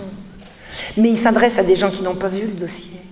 Il n'y a pas Internet à l'époque, il n'y a pas la photocopie. D'accord Ils vont pas savoir, donc ils vont gober ça. Il ne s'était pas quitté un seul moment le soir de cette fatale aventure. Qu'est-ce qu'il raconte Il raconte que Marc-Antoine est descendu le premier et que les autres ne se sont pas quittés un instant. Mais qu'est-ce qu'il en sait et qui lui a dit qu'il ne s'était pas quitté un instant? Ah oui, Donna, il n'y était pas. Et Pierre? Mais Pierre, Pierre, Pierre, il a dit la vérité. Comment savoir? Mais cette supposition était encore aussi absurde que l'autre, car comment une servante zélée catholique aurait-elle pu souffrir que des huguenots assassinassent un jeune homme élevé par elle pour le punir d'aimer la religion de cette servante Pour le punir d'aimer la religion Ou pour le punir de taper dans la caisse C'est pas pareil. Quel rapport? Il éloigne le mobile familial. Fait divers, familial, tragique, pour en faire une affaire de religion. Mais c'est lui qui en fait une affaire de religion. C'est personne d'autre. Comment Lavaïs serait-il venu exprès de Bordeaux pour étrangler son ami dont il ignorait la conversion prétendue? Bah, Parce qu'il n'est pas venu pour l'étrangler, tout simplement. Il est peut-être venu pour le rappeler à des meilleurs sentiments. On ne sait pas. On ne sait pas. Mais venu pour l'étrangler, sûrement pas. Je vois pas pourquoi. Est-ce que ça le rend moins coupable d'avoir menti sous serment à la justice? Eh, C'est ça qui est grave dans l'histoire, non? Comment une mère tendre aurait-elle mis les mains sur son fils? Elle n'a pas mis les mains. Hein. Elle restait en haut quand elle a entendu les cris, elle est descendue. On n'a jamais dit. On n'a jamais dit qu'elle avait étranglé son fils. Elle a menti sous serment aussi. Comment tous ensemble, écoutez bien ce bouffon, comment tous ensemble aurait-il pu étrangler un jeune homme aussi robuste que tous? C'était Hercule carrément sans un combat long et violent, sans des cris affreux qui auraient appelé tout le voisinage, sans des coups réitérés, sans des meurtrissures, sans des habits déchirés. Vous avez compris? Je recommence pas la démonstration. Il était évident que si le parricide avait pu être commis, tous les accusés étaient également coupables parce qu'ils ne s'étaient pas quittés d'un moment. Ah oui Ah oui Qui c'est qui a dit ça? Moi j'imagine très bien la scène. Le fils descend, le père le rejoint, il remonte, il n'est pas très bien, les deux autres descendent, et là on découvre qu'il est mort. Alors tout le monde pousse des cris. Le père savait peut-être pas d'ailleurs qu'il avait tapé trop fort. On ne sait pas, on ne saura pas, on ne saura pas. Vraiment, on ne saura pas. Je suis personnellement persuadé, mais ça n'est que ma conviction, je ne démontre rien, que Jean Calas n'a pas voulu la mort de son fils, j'en suis sûr. Mais qu'il ait voulu lui mettre une raclée. Il avait certainement de très bonnes raisons.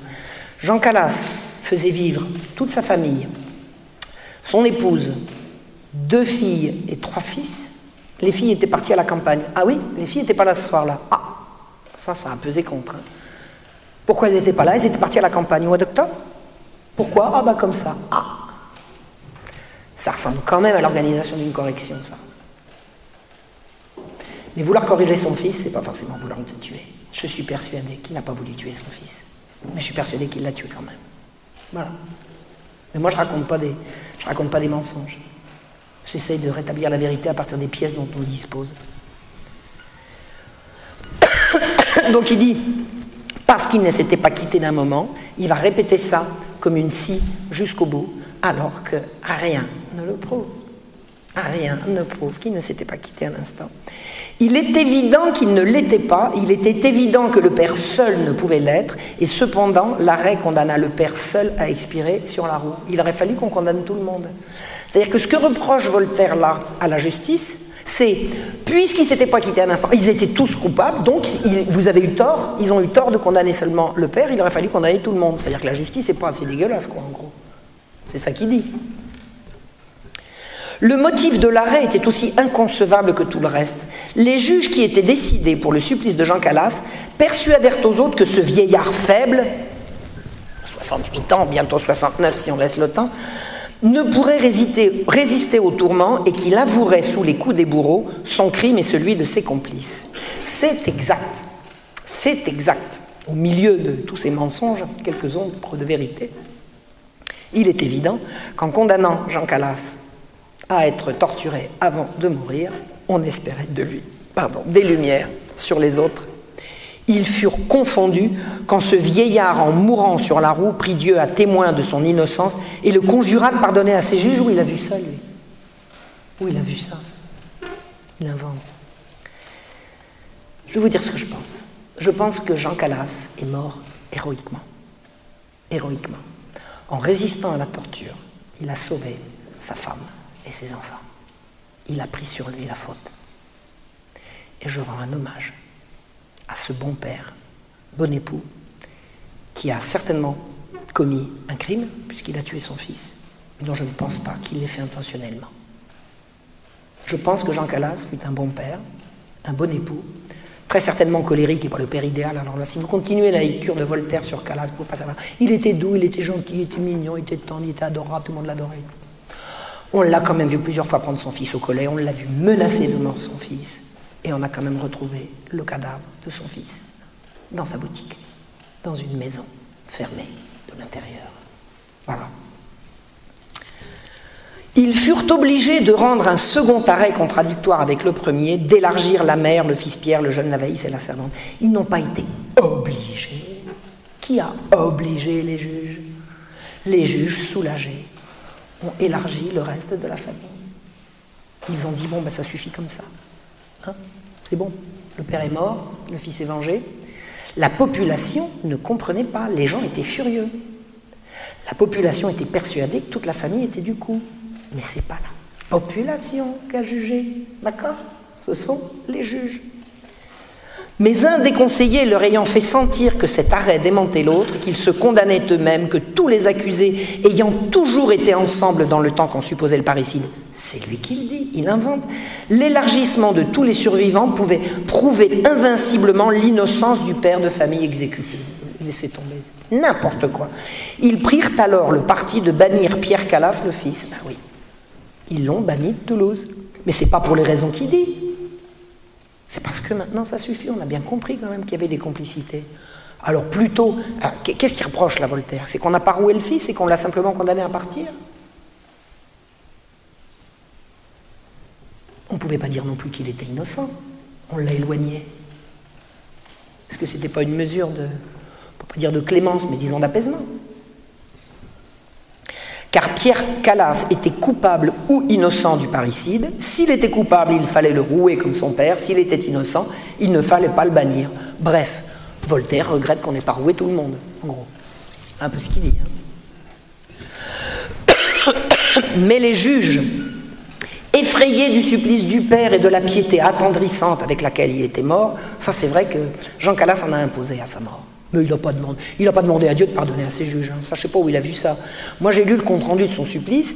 Il est mort protestant. On a voulu le faire abjurer. Il a dit non. Il est mort protestant. Il est mort avec beaucoup de fermeté. Et il n'a pas avoué. Il n'a rien avoué. Et en avouant rien, il a protégé les siens.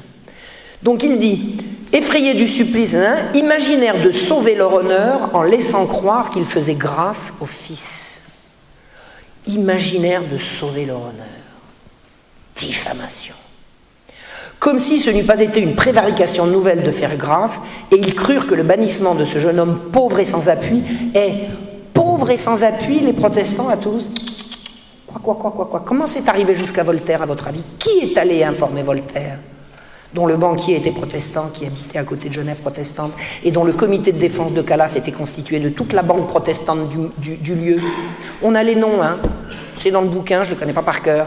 On a le nom de tout le comité Calas qui est venu, qui avalait tous les jours chez Voltaire et qui lui tenait la plume pour qu'il raconte ses mensonges. Et quand la famille Calas était montée à Versailles et ensuite à Paris, c'est dans la banque protestante qu'ils ont été reçus et soutenus. La banque protestante, elle faisait des sérieux progrès à l'époque. Vous savez, le prêt à intérêt, les catholiques euh, interdisaient, mais pas les protestants. Donc les belles affaires se faisaient entre protestants. Sans appui, sans appui, soutenu par la banque protestante, ils n'avaient pas d'appui. Qu'est-ce qu'ils nous jouent Et ils crurent que le bannissement de ce jeune homme pauvre et sans appui, étant sans conséquence, n'était pas une grande injustice après celle qu'ils avaient eu malheur de connaître. C'est un procès d'intention.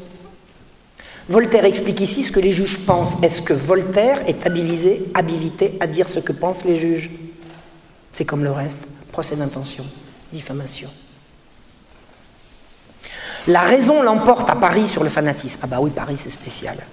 Quelque grand qu'il puisse être, au lieu qu'en province, le fanatisme l'emporte presque toujours sur la raison. Bah ça j'appelle ça du racisme. Non? Ah bah si. À Paris, les gens sont raisonnables et en province, ils sont fanatiques. C'est quoi? C'est du racisme, non? En tout cas, c'est de la diffamation encore.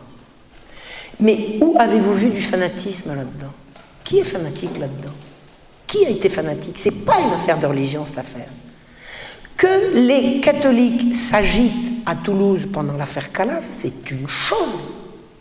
Mais quel est le rapport avec le jugement? Aucun. C'est Voltaire qui veut le faire croire. C'est ça son combat pour la tolérance, c'est d'accuser les catholiques d'être intolérants. C'est comme le combat contre le racisme, ça. Pareil. C'est exactement pareil. Vous êtes tous des racistes. Et après, on va combattre le racisme. C'est-à-dire qu'on va vous combattre. C'est exactement ce qu'il fait. C'est lui le maître. C'est lui qui a inventé le système. Paris et l'Europe entière s'émurent de pitié et demandèrent justice avec cette femme infortunée. Qui c'est qui mobilise l'Europe entière pour diffamer la France? C'est Voltaire. Il raconte partout sa version des choses. À l'Europe entière. Vous savez qui c'est l'Europe entière à l'époque? C'est l'Europe protestante qui est en train de mettre la pâtée à la France dans la guerre de Sept ans. 63, la France est en train de perdre la guerre. La France catholique est en train de perdre la guerre contre l'Angleterre, la Prusse et la Hollande protestante. La France est à genoux. Et vous savez pourquoi ça les excitait, les, les catholiques de Toulouse? C'est qu'ils considéraient, on était en guerre, ils considéraient les protestants comme une cinquième colonne. Avait-il tort, avait-il raison? On était en guerre. La France catholique était en guerre contre l'Europe protestante. Ça pèse pas, ça, à votre avis? Et à quoi il joue Voltaire à recevoir la banque protestante chez lui? À quoi il joue? Il n'est pas du parti de l'ennemi, là? Vous croyez que les Anglais qui ont piqué le Canada à cette occasion, ils n'ont pas été capables de dire, et le Calas, là, vous allez nous le réhabiliter? Allez, on met ça dans le package. C'est évident que c'est ça qui s'est passé.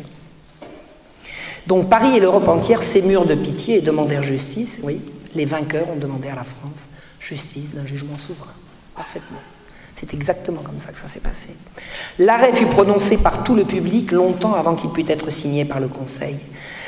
L'arrêt prononcé par le public, ça veut dire que l'opinion, l'opinion a jugé Calas innocent avant que le Conseil, c'est-à-dire le gouvernement, le Conseil du roi, ne réhabilite Calas. Ce que nous dit Voltaire, c'est qu'il a gagné une bataille de l'opinion qui a servi à faire plier le gouvernement. Et l'opinion, il l'a chauffée avec ses mensonges. L'opinion partisan de l'innocence de Jean Calas a été chauffée par tous les mensonges que je vous ai énoncés. Et il n'y avait aucun moyen pour le public de se forger une opinion autre que celle-là. Et tous les gens à qui Voltaire a écrit pour les persuader de l'innocence de Jean Calas, tous les gens qui avaient mis le nez dans le dossier lui ont dit non, monsieur Calas a été condamné parce qu'il était coupable. C'est-à-dire que la justice a reconnu Jean Calas coupable du meurtre de son fils, et ceux qui l'ont cru innocent ont été les gens échauffés par une campagne diffamatoire menée par Voltaire. C'est ça l'affaire Calas. La pitié pénétra jusqu'au ministère malgré le torrent continuel des affaires qui souvent exclut la pitié et malgré l'habitude de voir des malheureux qui peut endurcir le cœur encore davantage. C'est-à-dire que l'affaire Calas est tellement atroce que le gouvernement, qui a vraiment d'autres chats à fouetter et qui a tant d'autres malheurs, eh a été pénétré de pitié. Tellement le, le public a fait savoir qu'il était indigné. On les vit tous les trois couvertes d'un crêpe. Ah on rendit les filles. Pardon. On rendit les filles à la mère, c'est-à-dire que les filles avaient été mises dans un couvent. Euh, quand elles sont rentrées de la campagne, enfin bon, la justice les a, les euh, s'est emparée d'elles et les a mises dans un couvent. Et euh, on les a donc séparées de leur mère. Alors Voltaire nous explique que la mère était pleurée et tout. Et un jour, Rose, elle s'appelait Rose, ah non Rose, Rose, Rose, a écrit que ses filles avaient été magnifiquement traitées dans le couvent, et Calas a dit, euh, Voltaire a dit, vous pouvez pas la faire taire, là. Oh, attendez, si elle se met à raconter que ses filles sont bien traitées dans un couvent, elle nous casse la baraque. Enfin bref, les filles ont été rendues à leur mère, et on les vit toutes les trois couvertes d'un crêpe et baignées de larmes en faire répandre à leur juge. Ah, pleurer. Comédien, comédien, Cependant, cette famille eut encore quelques ennemis. Ah bah oui, c'est pas tout. C'est pas tout. Car il s'agissait de religion. Ah bah oui, vous avez compris. Hein c'est que de la religion, là. Plusieurs personnes qu'on appelle en France dévotes dirent hautement qu'il valait mieux laisser rouer un vieux calviniste innocent que d'exposer huit conseillers de Languedoc à convenir qu'il s'était trompé. On se servit même de cette expression il y a plus de magistrats que de Calas, et on inférait de là que la famille Calas devait être immolée à l'honneur de la magistrature. Calomnie, diffamation. Il y a probablement quelqu'un qui a dit vous êtes bien gentil vous la réhabiliter Calas, mais vous avez tout un Parlement qui l'a reconnu coupable. Parce que si vous avez 13 juges dans un Parlement, c'est le Parlement qui parle. Je veux dire, c'est la Cour qui parle. C'est pas les juges individuellement, c'est la Cour. Donc il dit Calas, Calas, faut réhabiliter Calas. Non mais attendez, vous avez des juges là, ils ont fait leur travail, vous voulez les désavouer, pourquoi? Parce que c'est plus compliqué que ça. De là, il comprend que on inférait que la famille Calas devait être immolée à l'honneur de la magistrature. Mais comme il y va, justice a été rendue à lui de démontrer qu'elle n'a pas fait ça, qu'elle n'a pas fait son, qu'elle l'a mal fait. Il démontre rien du tout, il ment tout le temps. Il ment, il ment, il ment, il ment, il ment.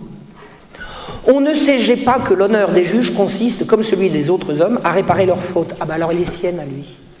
Il n'a pas d'honneur, ce gars-là. Vraiment, il n'a pas d'honneur. Pour mentir comme ça et se réclamer de, la, probité des autres, c'est vraiment un monstre, quoi. Qu'est-ce que ça veut dire? L'honneur des juges consiste à réparer leurs fautes. Après un tissu de mensonges pareil, qui renie en plus, c'est pas moi qui l'ai écrit. On ne croit pas en France que le pape, assisté de ses cardinaux, soit infaillible.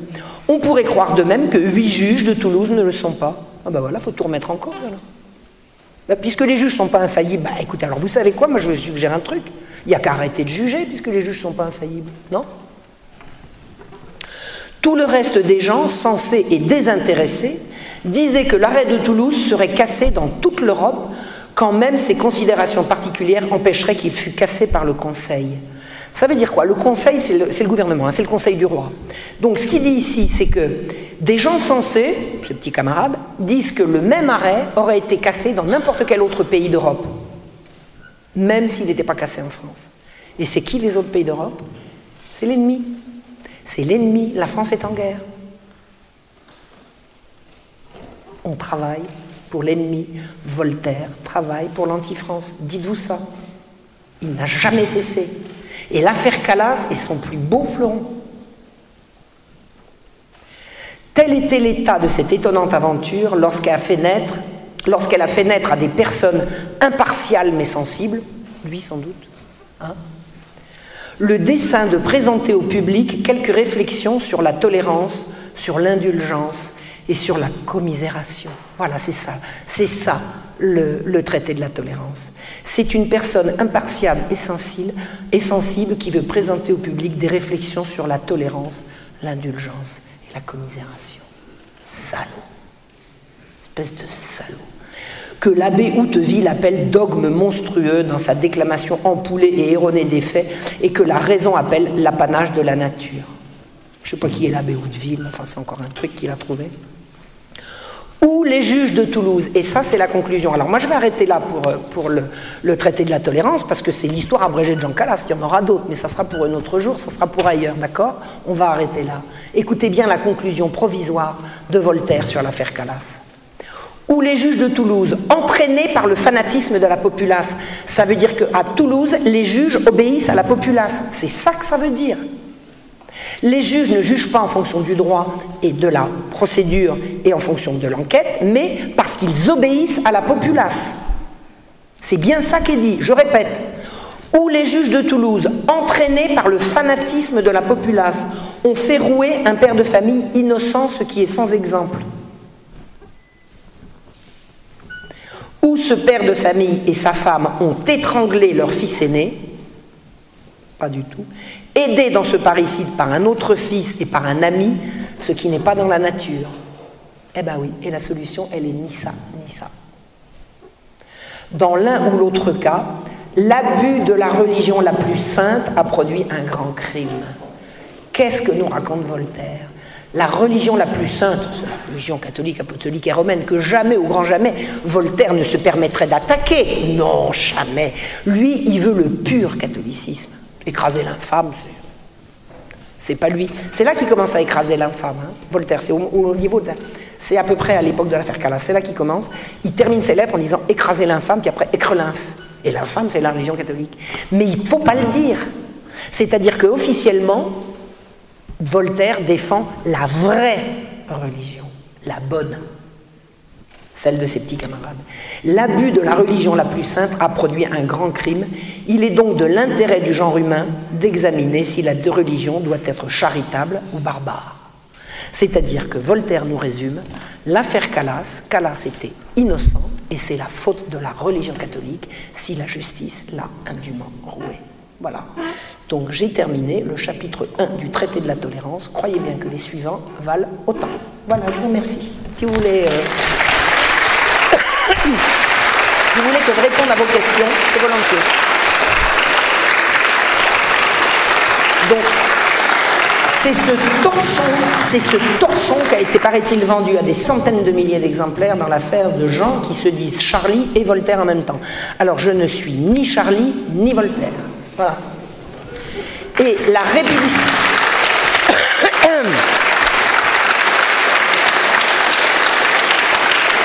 La République serait bien inspirée, si elle veut continuer de faire croire qu'elle a des vertus, de cesser de se réclamer de ce type.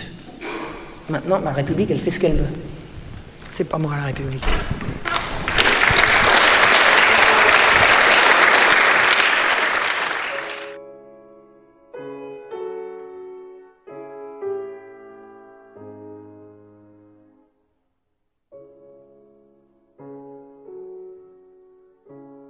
Alors, Voltaire a fait euh, de l'argent avec tout, y compris, il était actionnaire de la Compagnie des Indes, et la Compagnie des Indes faisait du commerce triangulaire. Alors, raconter que Voltaire n'a pas fait euh, d'argent sur l'esclavagisme, c'est complètement crétin.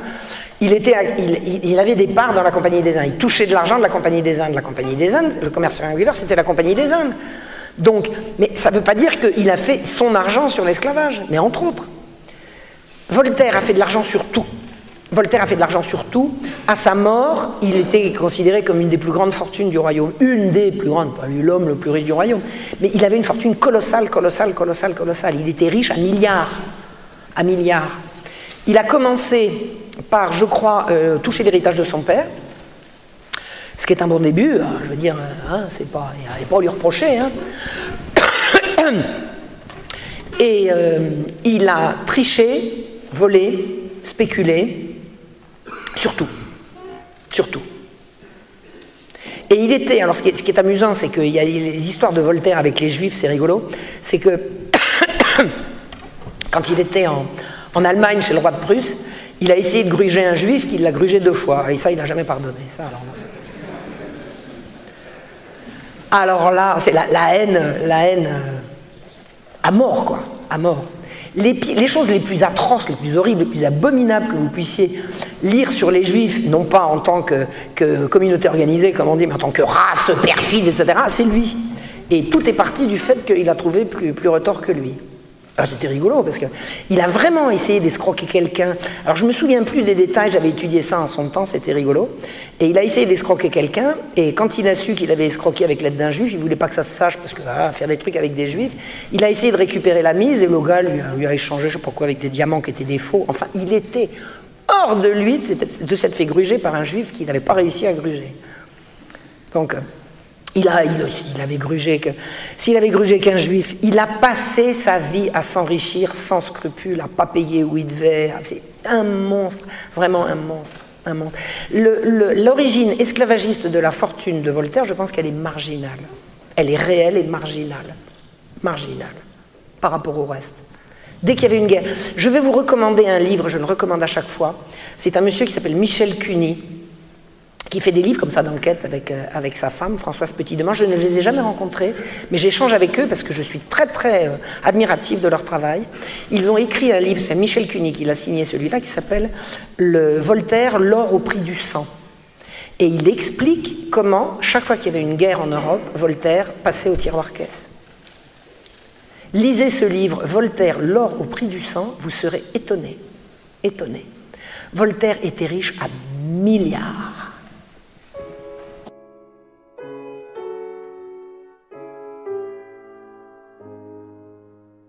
Non, je ne prends pas position là-dessus. J'ai infiniment de respect pour les monarchistes parce que je les comprends de plus en plus. Je comprends de plus en plus ce qu'a été la Révolution, l'origine de la République. Je suis, au niveau du, constat historique, d'accord avec eux. Au niveau de ce qui est possible pour l'avenir, je ne suis pas contre. Je n'ai pas d'opinion fabriquée. Voilà, je n'ai pas d'opinion arrêtée. Je pense que la République n'est pas la France, que la France n'est pas la République. Savoir si rendre à la France son, intégrité, sa, grandeur, son bonheur, son, son être, hein, rendre la France à la France, passe par la monarchie, je ne sais pas. Je ne sais pas. Cela dit, je réponds avec beaucoup de bonheur à toutes les invitations que me font les royalistes parce que ce que j'entends de ce que disent ces gens me semble de plus en plus collé avec la réalité, la vérité que je découvre la Révolution française qu'on nous enseigne est un énorme tissu de mensonges. On ment, on ment, on ment. On ment sur Louis XVI, on ment sur la République, on ment sur la Révolution, on ment sur les États généraux, on ment, on ment, on ment. Et Voltaire est le menteur en chef. Il est le chef de tous ces gens-là, il est le premier des menteurs. Voltaire a inventé, on va faire bouger les choses en bougeant l'opinion. Comment bouge-t-on l'opinion? En lui mentant. Et moi, je suis de ceux qui estiment que mentir au peuple est un crime. Parce que le peuple a une force incommensurable et quand le peuple se met en branle sur des mensonges, c'est gravissime. Vox populi, vox dei. La voix du peuple, c'est la voix de Dieu. Si le peuple n'est pas informé, s'il est mal informé, c'est gravissime. C'est un crime que de mentir au peuple. Et Voltaire est le grand chef, le grand ordonnateur des mensonges au peuple. Il le dit, il s'en vante. Ce qu'il faut bouger, c'est l'opinion. Comment Vous savez, quand Calas, a été réhabilité, la veuve Calas est arrivée à Versailles, le, je crois que c'était au Palais des Glaces, les gens l'applaudissaient, les gens pleuraient.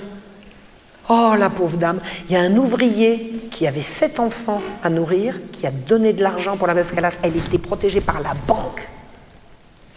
Et un ouvrier a donné une partie de son salaire pour la soutenir. Je veux dire, Voltaire a mobilisé les braves gens dans ce qu'ils ont de meilleur pour une mauvaise cause. En leur mentant. C'est dégueulasse. C'est dégueulasse. Il a mobilisé ce qu'il y avait de meilleur dans les Français, et les Français sont devenus violemment, de plus en plus violemment, anti-fanatisme, anti-catholique, anti-machin truc, et plus en plus pro-protestants, pro-protestants, pro-protestants. Forcément, les protestants, ils étaient innocents et persécutés. Bah oui, puisque Calas, on ne l'avait tué que parce qu'il était protestant. Et les gens ont cru ça. Et quelques années après, un Toulousain a écrit à Voltaire, vous ne pouvez pas vous imaginer comme les choses ont changé grâce à vous maintenant. Plus personne n'ose rien dire contre les protestants. Ah, même quand ils ont fait quelque chose de mal Vous savez, personnellement, je ne m'en prends pas aux gens, ni catholiques ni protestants, je m'en fous. Il y a les gens honnêtes et puis il y a les autres. Mais défendre quelqu'un uniquement parce qu'il est protestant, sous prétexte que les protestants ont été odieusement euh, par le fanatisme, etc., je suis désolé, c'est faux. C'est faux c'est induire chez les gens de fausses idées. Et vous savez quel a été le résultat de cette réhabilitation du protestantisme? Eh bien, on a fait venir un banquier protestant à la tête de la France, il s'appelait Necker. Pas bête, hein? Vous savez ce qu'il a dit Necker au roi qui n'avait pas d'argent? Majesté, je vous en prête. Ça s'appelle quoi ça? Endettement. Bon, la suite, vous avez compris? C'est pas futé ça? Elle n'est pas belle la tolérance de Voltaire? On ouvre un boulevard à la banque protestante.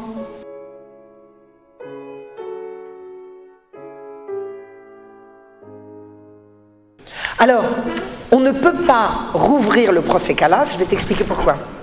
Parce que la réhabilitation de Calas. Non mais attends, écoute, écoute, écoute, écoute, écoute, écoute. La réhabilitation de Calas s'est faite sur un vice de forme. C'est-à-dire que le jugement de Calas a été cassé pour vice de forme, et c'est tout. C'est-à-dire que tous les attendus, tout le truc, c'est toujours valide. Jamais le, Parlement de Toulouse n'a voulu enregistrer le jugement de réhabilitation de Calas. C'est-à-dire qu'à Toulouse, Calas est toujours coupable. Vice de forme. Il y a un truc, un machin qui n'a pas été signé. Que, vous savez, le vice de forme. C'est uniquement ça. Calas a été réhabilité sur un vice de forme, uniquement. Et à Toulouse, Calas est toujours coupable. D'ailleurs, si vous allez à Toulouse et que vous regardez ce qui a écrit au fronton de la, sur la maison, au-dessus de la porte de la maison, ici, habité Jean Calas, où le 21 octobre, le cadavre de Marc-Antoine a été découvert. Point. Ils disent euh, disent pas que le père est innocent. Toulouse a continué de considérer que Calas avait tué son fils. Et quand je me suis promené dans la rue des Filatiers, enfin c'est sympa, je veux dire, c'est un vrai voyage dans l'histoire, en plus je, suis rentré dans le hall, enfin bon, hein, je, suis tombé sur un monsieur qui était là, qui était un, franc-mac de chez franc-mac, il a même acheté un appartement au-dessus, il me dit Oh, le fanatique, 50 ans après, les gens sont toujours ici persuadés que Calas est coupable. à votre avis? Il y a l'histoire, et puis il y a la version de la République. C'est pas la même. Vous savez, moi, quand je me suis lancé là-dedans, j'ai été persuadé que Calas, bien sûr, était coupable, que, que Calas était innocent.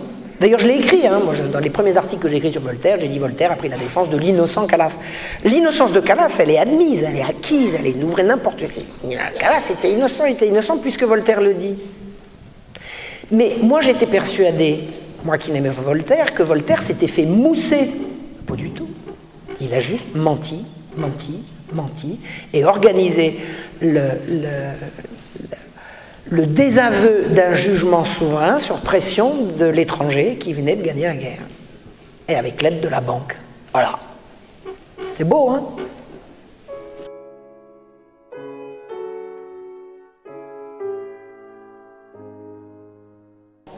Non, il n'avait pas d'enfant. Il a tout légué à sa nièce et maîtresse, qui était sa légataire universelle, Madame Denis. Madame Denis était la fille de sa sœur, c'est-à-dire sa nièce de son sang, hein, puisqu'il n'était pas marié lui-même. Donc, euh, il a couché avec elle pendant des années et des années. Il avait, paraît-il, d'ailleurs déjà trompé Madame du Châtelet. Euh, enfin bon, il couchait avec sa nièce. Et il lui a tout légué. Et sa nièce euh, était d'un âge canonique au moment où il est mort. Elle n'en a jamais eu d'enfant. Donc, je ne sais pas ce qui est devenu la fortune de Voltaire après la mort de Madame Denis qui s'est remariée. Ça faisait un beau parti, c'est une grosse dondon. Mais c'était vraiment le plus beau parti de France, quoi. Et euh, je ne sais pas ce que c'est devenu après, je ne suis pas allé voir. Les cendres de Voltaire ont été transférées au Panthéon en 91. 91, c'est la législative. C'est la législative, c'est ça. C'est en plein pendant la Révolution. Et il est vraiment le maître de la Révolution. vous savez, on dit, euh, est-ce que Voltaire était franc-maçon? Voltaire était franc-maçon. Il a été initié à la franc-maçonnerie deux mois avant de mourir, peut-être 15 jours d'ailleurs, je ne sais pas si c'est deux mois ou deux semaines. Mais il était franc-maçon dans l'âme, il n'avait pas besoin d'être initié, il était l'initiation faite homme.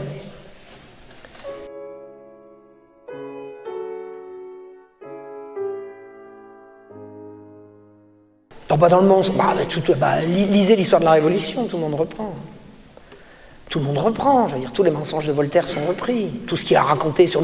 Toute la Révolution, c'est la reprise des mensonges de Voltaire, y compris sur l'affaire du Chevalier de la Barre. J'ai fait, deux conférences sur le Chevalier de la Barre hein, pour raconter ce que c'était. Voltaire raconte que le Chevalier de la Barre a été euh, euh, torturé, la langue arrachée, le poing coupé, brûlé à petit feu, etc., pour avoir refusé d'enlever son chapeau devant une procession. Tout ça sur la pression de l'Église et d'un évêque fanatique. Bon, c'est beaucoup plus compliqué que ça. Il a juste été décapité sur la pression du Parlement anticlérical. Enfin bon, tous les mensonges de Voltaire. Tous les mensonges de Voltaire qui consistent à faire porter à l'Église absolument tout et n'importe quoi pour le plaisir d'écraser l'infâme, ça a été repris à la Révolution. Le culte du chevalier de la barre a, commencé à la Révolution. La Révolution a, enfourché comme un seul homme le, grand canasson euh, euh, Voltaire, euh, précurseur de la République. Voltaire s'est jamais dit républicain. Hein. Voltaire, il voulait un roi, mais pardon, il voulait un roi bien comme une religion bien, c'est-à-dire soumis aux, aux gens raisonnables. Les gens raisonnables, c'est les gens qui avaient de l'argent. La preuve, s'ils avaient été crétins, ils auraient été pauvres. Donc voilà, Voltaire est vraiment, vraiment l'inspirateur de la, Révolution et de la République. Mais pas que de la République, clairement. Clairement, les partisans de la monarchie constitutionnelle se réclamaient de Voltaire aussi, c'est clair, c'est clair. Voltaire, c'est celui qui a c'est pas lui qui a théorisé, ce sont les physiocrates qui ont théorisé. Mais Voltaire s'est fait le chantre du libéralisme économique.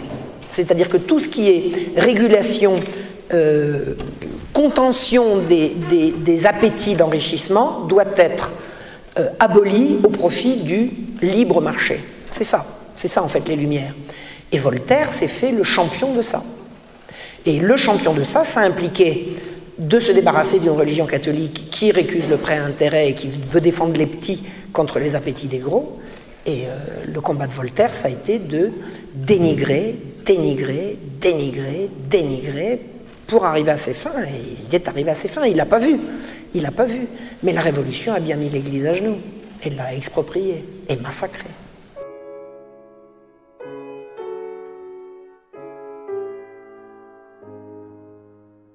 Non, lui, c'est lui le pire. Mais ils vont dans le même sens. Ils vont dans le même sens. Pardon? Rousseau.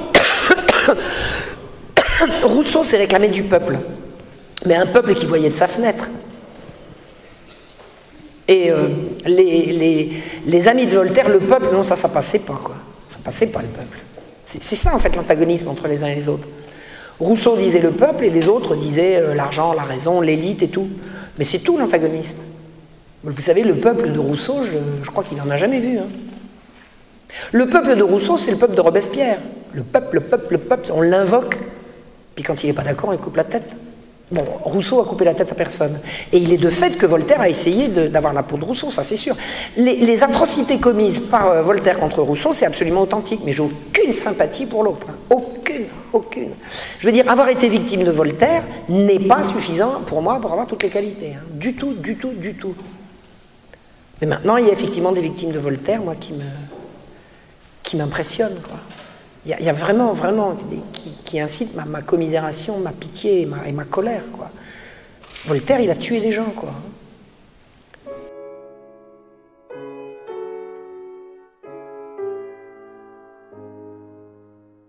Tout le monde le détestait. Tout le monde le détestait. Mais il était immensément puissant. Tout le monde le détestait. Il habitait au bord de. Il habitait sur la frontière suisse, en France sur la frontière suisse, parce parce qu'il savait que ça pouvait chauffer pour lui. Et euh, une des personnes qu'il a le plus admiré, c'était le roi de Prusse, Frédéric II, ce qu'on a, a, appelé le grand Frédéric, pour qui j'ai pas de sympathie non plus. Je veux dire, le grand Frédéric, c'était un homme des Lumières, et moi j'aime pas les Lumières, donc euh, j'ai pas de sympathie pour le grand Frédéric, mais il avait ses qualités. C'était quelqu'un, il avait une morale, il avait une. Et il a fait venir euh, Voltaire euh, à, à, Berlin, à Potsdam précisément, et il l'en a chassé en hurlant, en c'est pas possible, c'est un monstre. Un monstre, un monstre. Frédéric était indigné de l'ignominie de Voltaire. L'ignominie. Donc Voltaire servait le. on, disait la secte. Hein, la secte. C'est bien, quand on dit la secte aujourd'hui, ça a une autre connotation. Mais à l'époque, on disait la secte. La secte philosophique, la secte physiocratique, la secte des libéraux, ceux qui voulaient remplacer la société euh, d'ordre et de paternalisme par une société du marché, hein, de l'économie de marché. Ces gens se sont servis de Voltaire sans l'aimer, mais en le craignant. Il était redoutable. Il était redoutable. Il tenait tout le monde. D'abord, il tenait beaucoup de gens par l'argent, parce que les aristocrates à l'époque couraient beaucoup après l'argent et ils leur en prêtaient, à des taux. Euh, vous savez comment ils faisaient? Ils prêtaient à vie.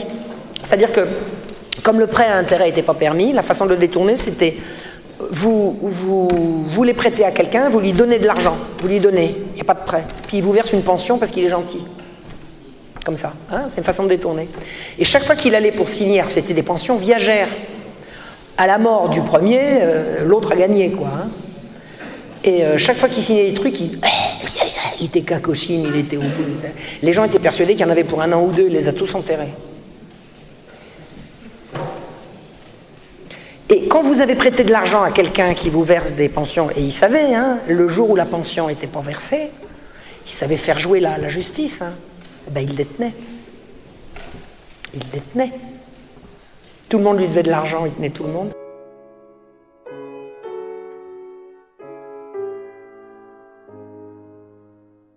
Pas sur le roi de France, sur le roi d'Angleterre. Exact, exact. Alors je ne sais, oui c'est vrai. Je ne sais pas s'il a pu avoir de l'influence sur le roi de France. Ce que je sais, c'est que Voltaire se vante, et j'en donne la référence dans mon livre, d'avoir au début de la guerre de Sept Ans, c'est cette guerre qui nous a fait perdre euh, Québec, d'avoir reçu chez lui le frère de William Pitt.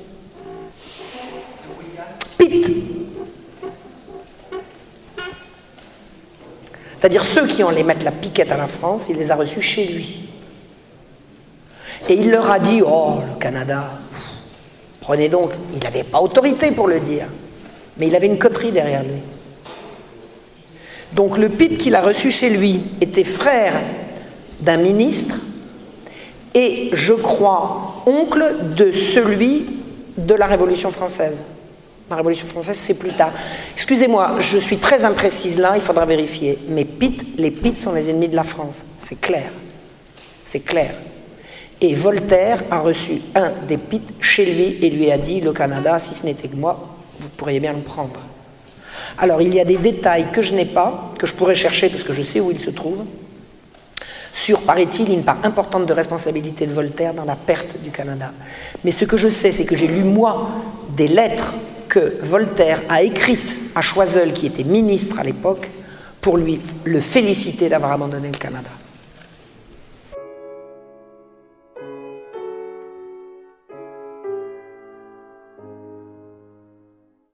Mais le roi a mis Voltaire à sa place, il lui a interdit de rentrer dans Paris.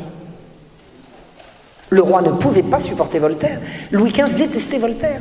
Voltaire était tellement obséquieux que quand il était... Voltaire était, était bien, il était même très très très très bien avec Madame de Pompadour qui couchait avec le roi. Bon, ah, ça fait des entrées. Madame de Pompadour était euh, folle de théâtre et Voltaire, la vie de Voltaire, c'était le théâtre d'abord et avant tout le théâtre. Il était nul, mais enfin bon, il aimait ça. Donc, quand il y avait des représentations dans, le, petit théâtre privé du roi, Voltaire pouvait approcher le roi et il se frottait comme ça. Et le roi détestait ça. Le roi ne supportait pas Voltaire. Quand, Frédéric a demandé à Voltaire de le rejoindre à, Berlin, Voltaire a demandé l'autorisation du roi. Parce qu'il avait réussi à décrocher un poste de je sais pas quoi, d'historiographe ou de premier, je sais plus quoi. Enfin bon, il avait plusieurs, euh, euh, poste que le roi lui avait accordé, sur pression de l'entourage. Et il, a donc demandé l'autorisation au roi, qui a dit bah, ça, ça, ça, ça, oui, partir. Ah là là, ah là là, il en veut, envoyez-le-lui, ça, nous en fera un de moins. Quoi. Le roi détestait Voltaire. Et Voltaire a été interdit de, de, résider sur Paris, et c'est le malheureux Louis XVI, dans ses, grandes envolées de tolérance et de gentillesse et tout ça, qui lui a donné l'autorisation de revenir sur Paris deux mois avant sa mort. Un camouflet, quoi. Mais tout le monde détestait Voltaire. Tout le monde détestait Voltaire. Tous les gens qui l'approchaient le détestaient. Même sa nièce et maîtresse, hein, plusieurs fois, elle a pris ses petites affaires, elle est partie. Bon, bah, comme elle allait toucher le pactole, elle est revenue. Mais elle ne le supportait pas. Elle ne le supportait pas. Il était insupportable. Il était dingue. Il était dingue. Dingue. Par contre, Voltaire s'est ménagé jusqu'au bout des amitiés absolument indéfectibles, mais épistolaires. De loin. De loin. Il a eu des amis fidèles jusqu'au bout. Alors en échange de quoi? Il y a Damy Lavigne notamment, qui était je crois un ancien camarade de, collège, et puis tous les ministres. Mais Voltaire savait mieux que quiconque passer la brosse à reluire.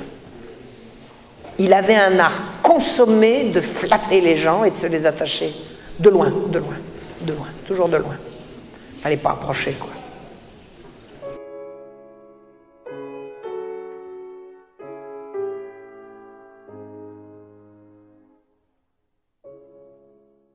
Non seulement il n'a jamais dit ça, mais il a fait le contraire. C'est-à-dire que je ne suis pas d'accord avec vous et je me battrai jusqu'à la mort pour que vous ayez le droit de le dire. Voltaire a fait tout le contraire. Voltaire, même quand les gens étaient d'accord avec lui, s'est battu jusqu'à la mort pour les faire taire.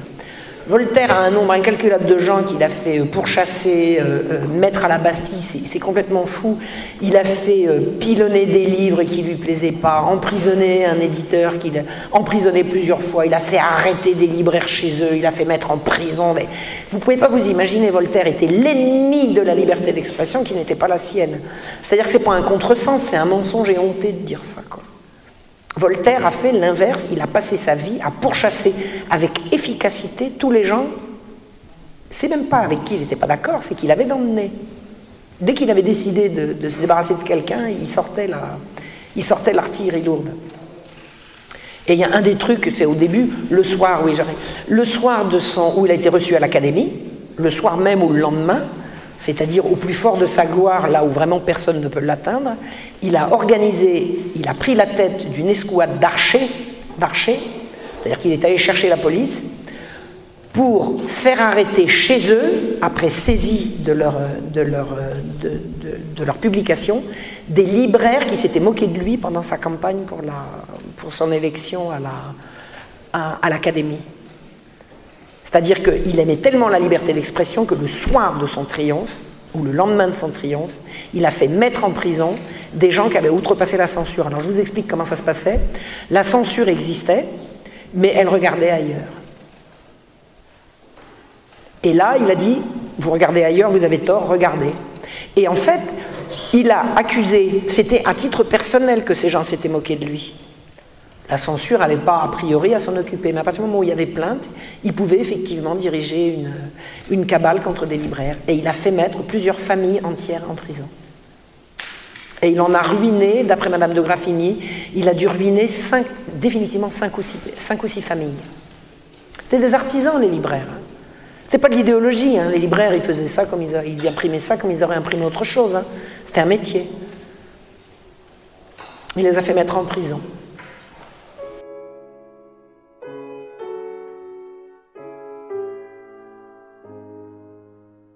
Il a été initié à la loge des Neuf Sœurs. J'en sais pas plus, je ne connais pas l'histoire de la franc-maçonnerie. Je suis absolument ignare en matière de franc-maçonnerie. Je la croise tout le temps. Je la croise tout le temps, mais j'ai pas eu accès aux archives, donc euh, voilà. Donc il a été initié peu avant sa mort à la loge des Neuf Sœurs. Ça, c'est sûr. Ça, c'est ce que tout le monde dit, et je crois que, voilà, jusqu'à démenti. Euh, ça doit être considéré comme vrai. Maintenant, si je découvre demain que c'était une autre loge ou qu'il a jamais, je ne sais pas, je vous le dirai dans ce cas.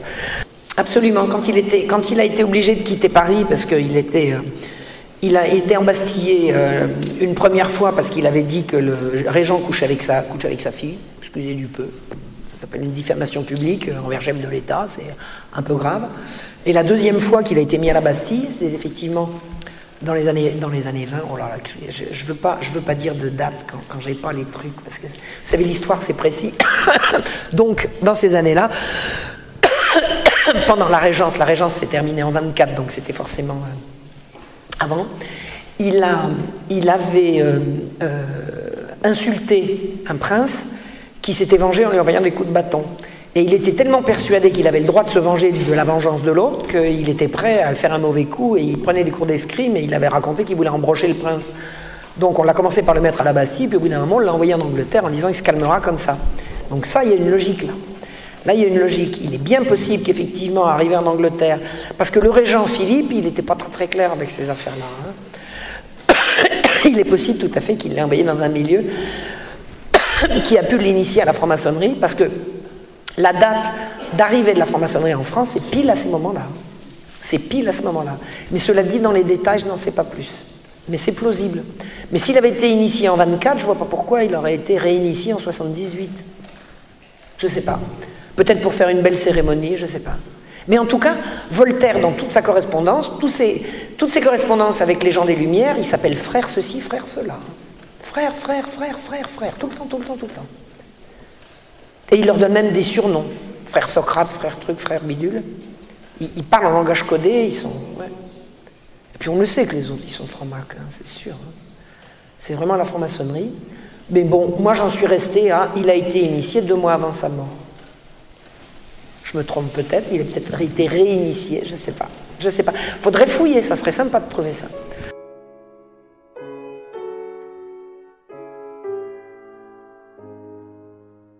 Je ne crois pas qu'il se soit retourné. Je ne crois pas que l'opinion soit retournée. Ce que j'ai compris, parce que Voltaire s'en offusque, c'est que les, gens étaient persuadés que toute la famille était coupable et ils ont trouvé que les juges avaient été trop gentils en s'en prenant qu'au père. Moi, personnellement, je prendrais plutôt le parti des juges, c'est mieux d'en tuer un que d'en tuer cinq. Mais la population était persuadée que ces salauds de protestants avaient tué leur fils. Voilà. Mais l'opinion, c'est l'opinion. Est-ce qu'ils se sont retournés? Je crois pas. Je crois pas. Si, à la suite, à la longue, on a fini par ne plus pouvoir dire du mal des protestants et tout, mais c'est pas parce qu'on ne peut pas en dire qu'on n'en pense pas. Si vous voyez ce que je veux dire.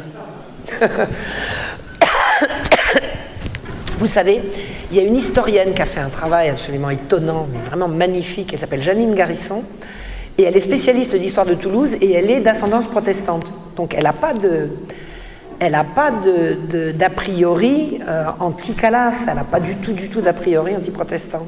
Du tout, du tout.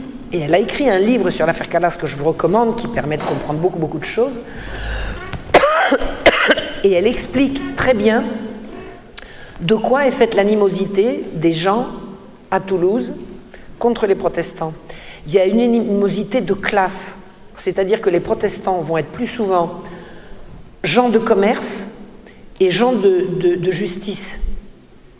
Et ils ont en face d'eux des artisans et un petit peuple qui peine et qui a moins d'argent.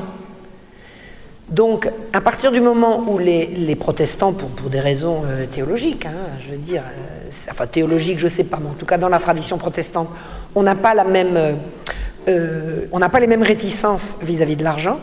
Le petit peuple ouvrier qui peine, et il peine beaucoup pendant une guerre, voit les protestants comme des gens qui vont toujours s'en tirer parce qu'ils s'arrangent entre eux pour leurs petites affaires, dans le secret et en famille. Ça vous rappelle quelque chose? Et ça, c'est le sentiment anti-protestant tel que analysé par Janine Garisson, qui est vraiment d'une honnêteté euh, pas, pas, à prendre en défaut, quoi. Mais elle explique comment elle a ressenti, à partir de ses recherches, comment les gens expriment leur anti-protestantisme. C'est pas théologique du tout. Hein. C'est vraiment social. C'est social. Et Voltaire, en faisant de cette histoire une affaire de fanatisme religieux, il cache complètement la réalité. La vérité n'intéresse pas Voltaire. La vérité, c'est à nous de la trouver. Et moi, je veux bien entendre que je n'ai pas compris l'affaire Calas et qu'il y a encore d'autres choses à découvrir. Je, veux bien l'admettre. Hein. Moi, je vous donne mon impression au vu des pièces. Et ma conviction, c'est que Voltaire ment de bout en bout, ça c'est sûr. Mais le fond de l'affaire Calas, honnêtement, je ne sais pas. Honnêtement, il reste des doutes. Il y a des hypothèses plausibles. Que le fils est volé, c'est sûr. Qu'il pas, tout ça, c'est sûr. Qu'il n'ait pas pu se suicider, tout ça, c'est sûr. Ça, c'est sûr. Et tout, vous savez ce qu'il a fait, euh, Voltaire? Il s'est lancé dans une campagne diffamatoire contre David de Baudrigue. Il a ruiné la réputation de ce juge intègre. Il l'a cassé. Il l'a cassé. Et David de Baudrigue était noté de façon, avec une régularité d'horloge, comme étant le meilleur magistrat de Toulouse.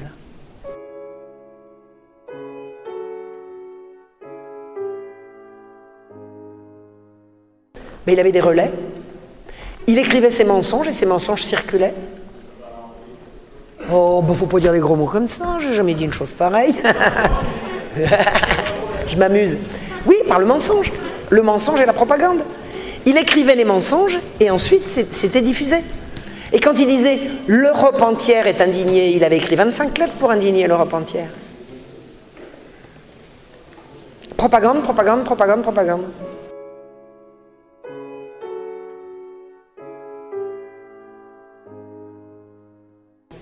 Je pense que c'est un agent du capitalisme euh, anglais, oui. Ouais, ouais, ouais. Agent, vous savez, capitalisme anglais, du capitalisme genevois aussi. Je ne pourrais pas dire aussi précisément. Mais agent de l'étranger, c'est une évidence, oui. Il est agent des puissances protestantes, c'est clair. Ça, c'est clair. Il était protestant Du tout. Protestant, lui? Ah, bah sûrement pas. Il avait été élevé chez les jésuites Non, non, c'était juste un penseur, philosophe euh, qui connaissait la vraie religion. Non, non, il n'était pas protestant. Voltaire n'avait que mépris pour les protestants qui croyaient qu'ils faisaient autre chose que de l'argent. Hein. Je vais vous dire, la veuve Calas, il a dit c'est une huguenote imbécile. Eh bien, moi, ce que j'ai lu sur la veuve Calas, c'est une femme toute en dignité. Toute en dignité, d'un bout à l'autre, elle a été digne. Elle a été remarquable. Il n'y a rien à dire contre Madame Calas. C'est une huguenote imbécile qui a osé dire publiquement que ses filles avaient été bien traitées au couvent. Mais faites la terre Il n'avait que mépris pour les gens de conviction. Moi, je suis désolé, j'ai du respect pour les protestants qui croient à la religion qu'ils professent. Attendez, euh, lui, il s'intéressait à la banque, c'est pas la même chose. C'est pas la même chose. Voltaire n'avait que mépris pour les protestants en tant que religieux. En tant que communauté bien organisée autour de la banque, c'était autre chose. Oui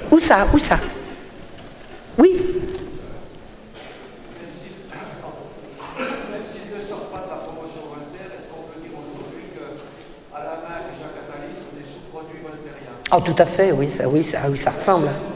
Ça ressemble. Hein. Le principe de Voltaire, je ne peux pas le résumer à ça, mais c'est en, en train de se dessiner de plus en plus, c'est on changera les choses en changeant les mentalités. Et pour changer les mentalités, organisons les relais du mensonge. C'est ça en fait le système Voltaire. Le mensonge est une arme et c'est une espèce de reconnaissance implicite de la puissance du peuple. C'est-à-dire, réussissons à tromper le peuple là, on a un boulevard. Et c'est ça le truc. C'est ce qui se passe actuellement? Oui, sauf que maintenant on a Internet.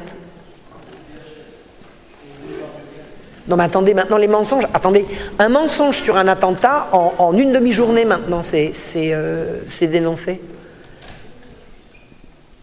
Maintenant il y a Internet.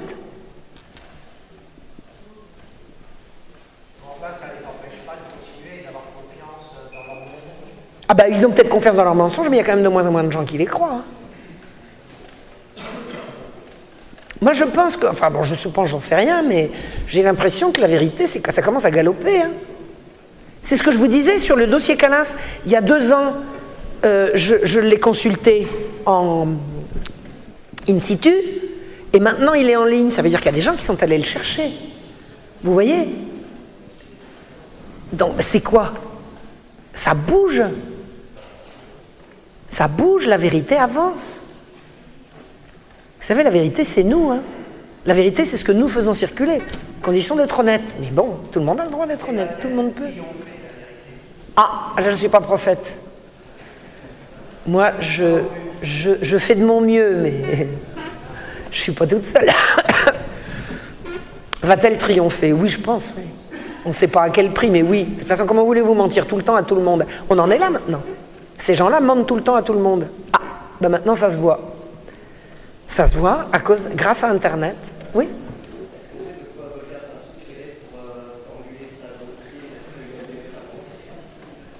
ben, Le capitalisme anglais, oui, effectivement. Il s'est beaucoup inspiré du, de la Révolution anglaise. Les Anglais, ils ont coupé le cou à leur roi, ils ont remplacé un, pouvoir, euh, une monarchie absolue en, monarchie bridée par, par, par, des propriétaires. Quoi. oui, le système qui l'inspirait, c'était beaucoup le système anglais. En fait, c'est un élitisme. Je vais vous expliquer. L'élitisme consiste à dire, il y a des gens qui sont au-dessus des autres, par nature. Il y a plusieurs formes d'élitisme. Il y a l'élitisme juif que tout le monde connaît, le peuple élu. Il y a l'élitisme protestant, c'est-à-dire qu'on est élu, on a la grâce à la naissance ou on ne l'a pas. Il y a l'élitisme janséniste qui est à peu près le même que l'élitisme protestant. Les jansénistes disent on reçoit la grâce ou on ne la reçoit pas, c'est Jésus-Christ qui décide. Et il y a l'élitisme des Lumières. On a la raison ou on ne l'a pas. Et Diderot écrit très bien dans l'encyclopédie La raison est aux philosophes ce que la grâce est aux chrétiens. Donc le système, c'est l'élitisme. Le peuple est là pour obéir, le peuple c'est des cons, le peuple c'est. Et puis vous savez, ceux qui vont renverser le truc en disant non, le peuple a raison, ils vont parler au nom du peuple, mais ils ne vont pas l'entendre pour autant. Hein. Toutes les grandes déclamations de la Révolution sur le peuple, le peuple, le peuple, c'est jamais le peuple, c'était l'émeute, l'émeute du coin. Hein. Le peuple réel n'était jamais consulté, jamais écouté. Hein. Et souvent massacré. Donc en fait, on peut dire la différence entre les uns et les autres, c'est entre le peuple ou pas le peuple, mais dans l'idée, dans l'idée, vous avez une minorité agissante qui est persuadée d'être au-dessus du lot et qui va décider pour les autres. Et ça, anti-catholique. C'est foncièrement anti-catholique. Parce que pour les catholiques, que ces gens-là haïssent, tous les hommes sont égaux devant Dieu. On n'est pas égaux dans la vie, on est égaux devant Dieu. C'est-à-dire à la naissance. Quoi donc? Ah non, mais l'égalité de la République, c'est le nivellement par le bas. Ça, faudrait regarder ça dans la Révolution, on ne pouvait pas savoir. Ah bon, d'accord. Mais le, la, déclaration liberté, égalité, fraternité, c'est catholique à l'origine. C'est la liberté, la liberté de l'homme, c'est le fait de ne pas être déterminé à la naissance. La vraie liberté. C'est l'homme va faire son salut ou ne va pas le faire. Alors que pour les élitistes, l'homme ne fera pas son salut puisque c'est Dieu qui décide. Donc les damnés seront damnés, c'est pas la peine de faire du progrès social. De toute façon, ils sont pauvres, ils n'avaient qu'à pas. Donc la, liberté et l'égalité qui sont à peu près, on peut dire, les deux faces de la même pièce, si c'est la liberté devant Dieu ou l'égalité devant Dieu, c'est à peu près la même chose. C'est-à-dire, les hommes sont libres de faire leur salut et devant Dieu, ils sont tous égaux. Il n'y en a pas qui auront plus de droits que d'autres. Je veux dire, quand on arrivera devant l'Éternel, on sera tous jugés à la même aune. C'est ça le catholicisme. Et ces gens-là disent non. Non, il y a des gens qui sont faits pour diriger les autres, il y a des gens qui sont faits pour dominer les autres, il y a des gens qui sont faits pour décider à la place des autres. Ça s'appelle l'élitisme. Et l'élitisme de la franc-maçonnerie, c'est ça. Il y a les initiés et il y a les autres. Et on décide, et puis on sait, on sait, puisqu'on est initié. Les autres, alors on leur impose le mariage gay, le mariage truc, etc. Enfin vous voyez le truc. ce sont des initiés qui décident. Et le principe n'a pas besoin de Dieu.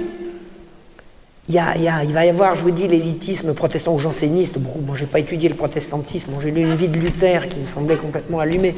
Mais ce n'est pas Luther qui m'intéresse, c'est beaucoup plus le, jansénisme.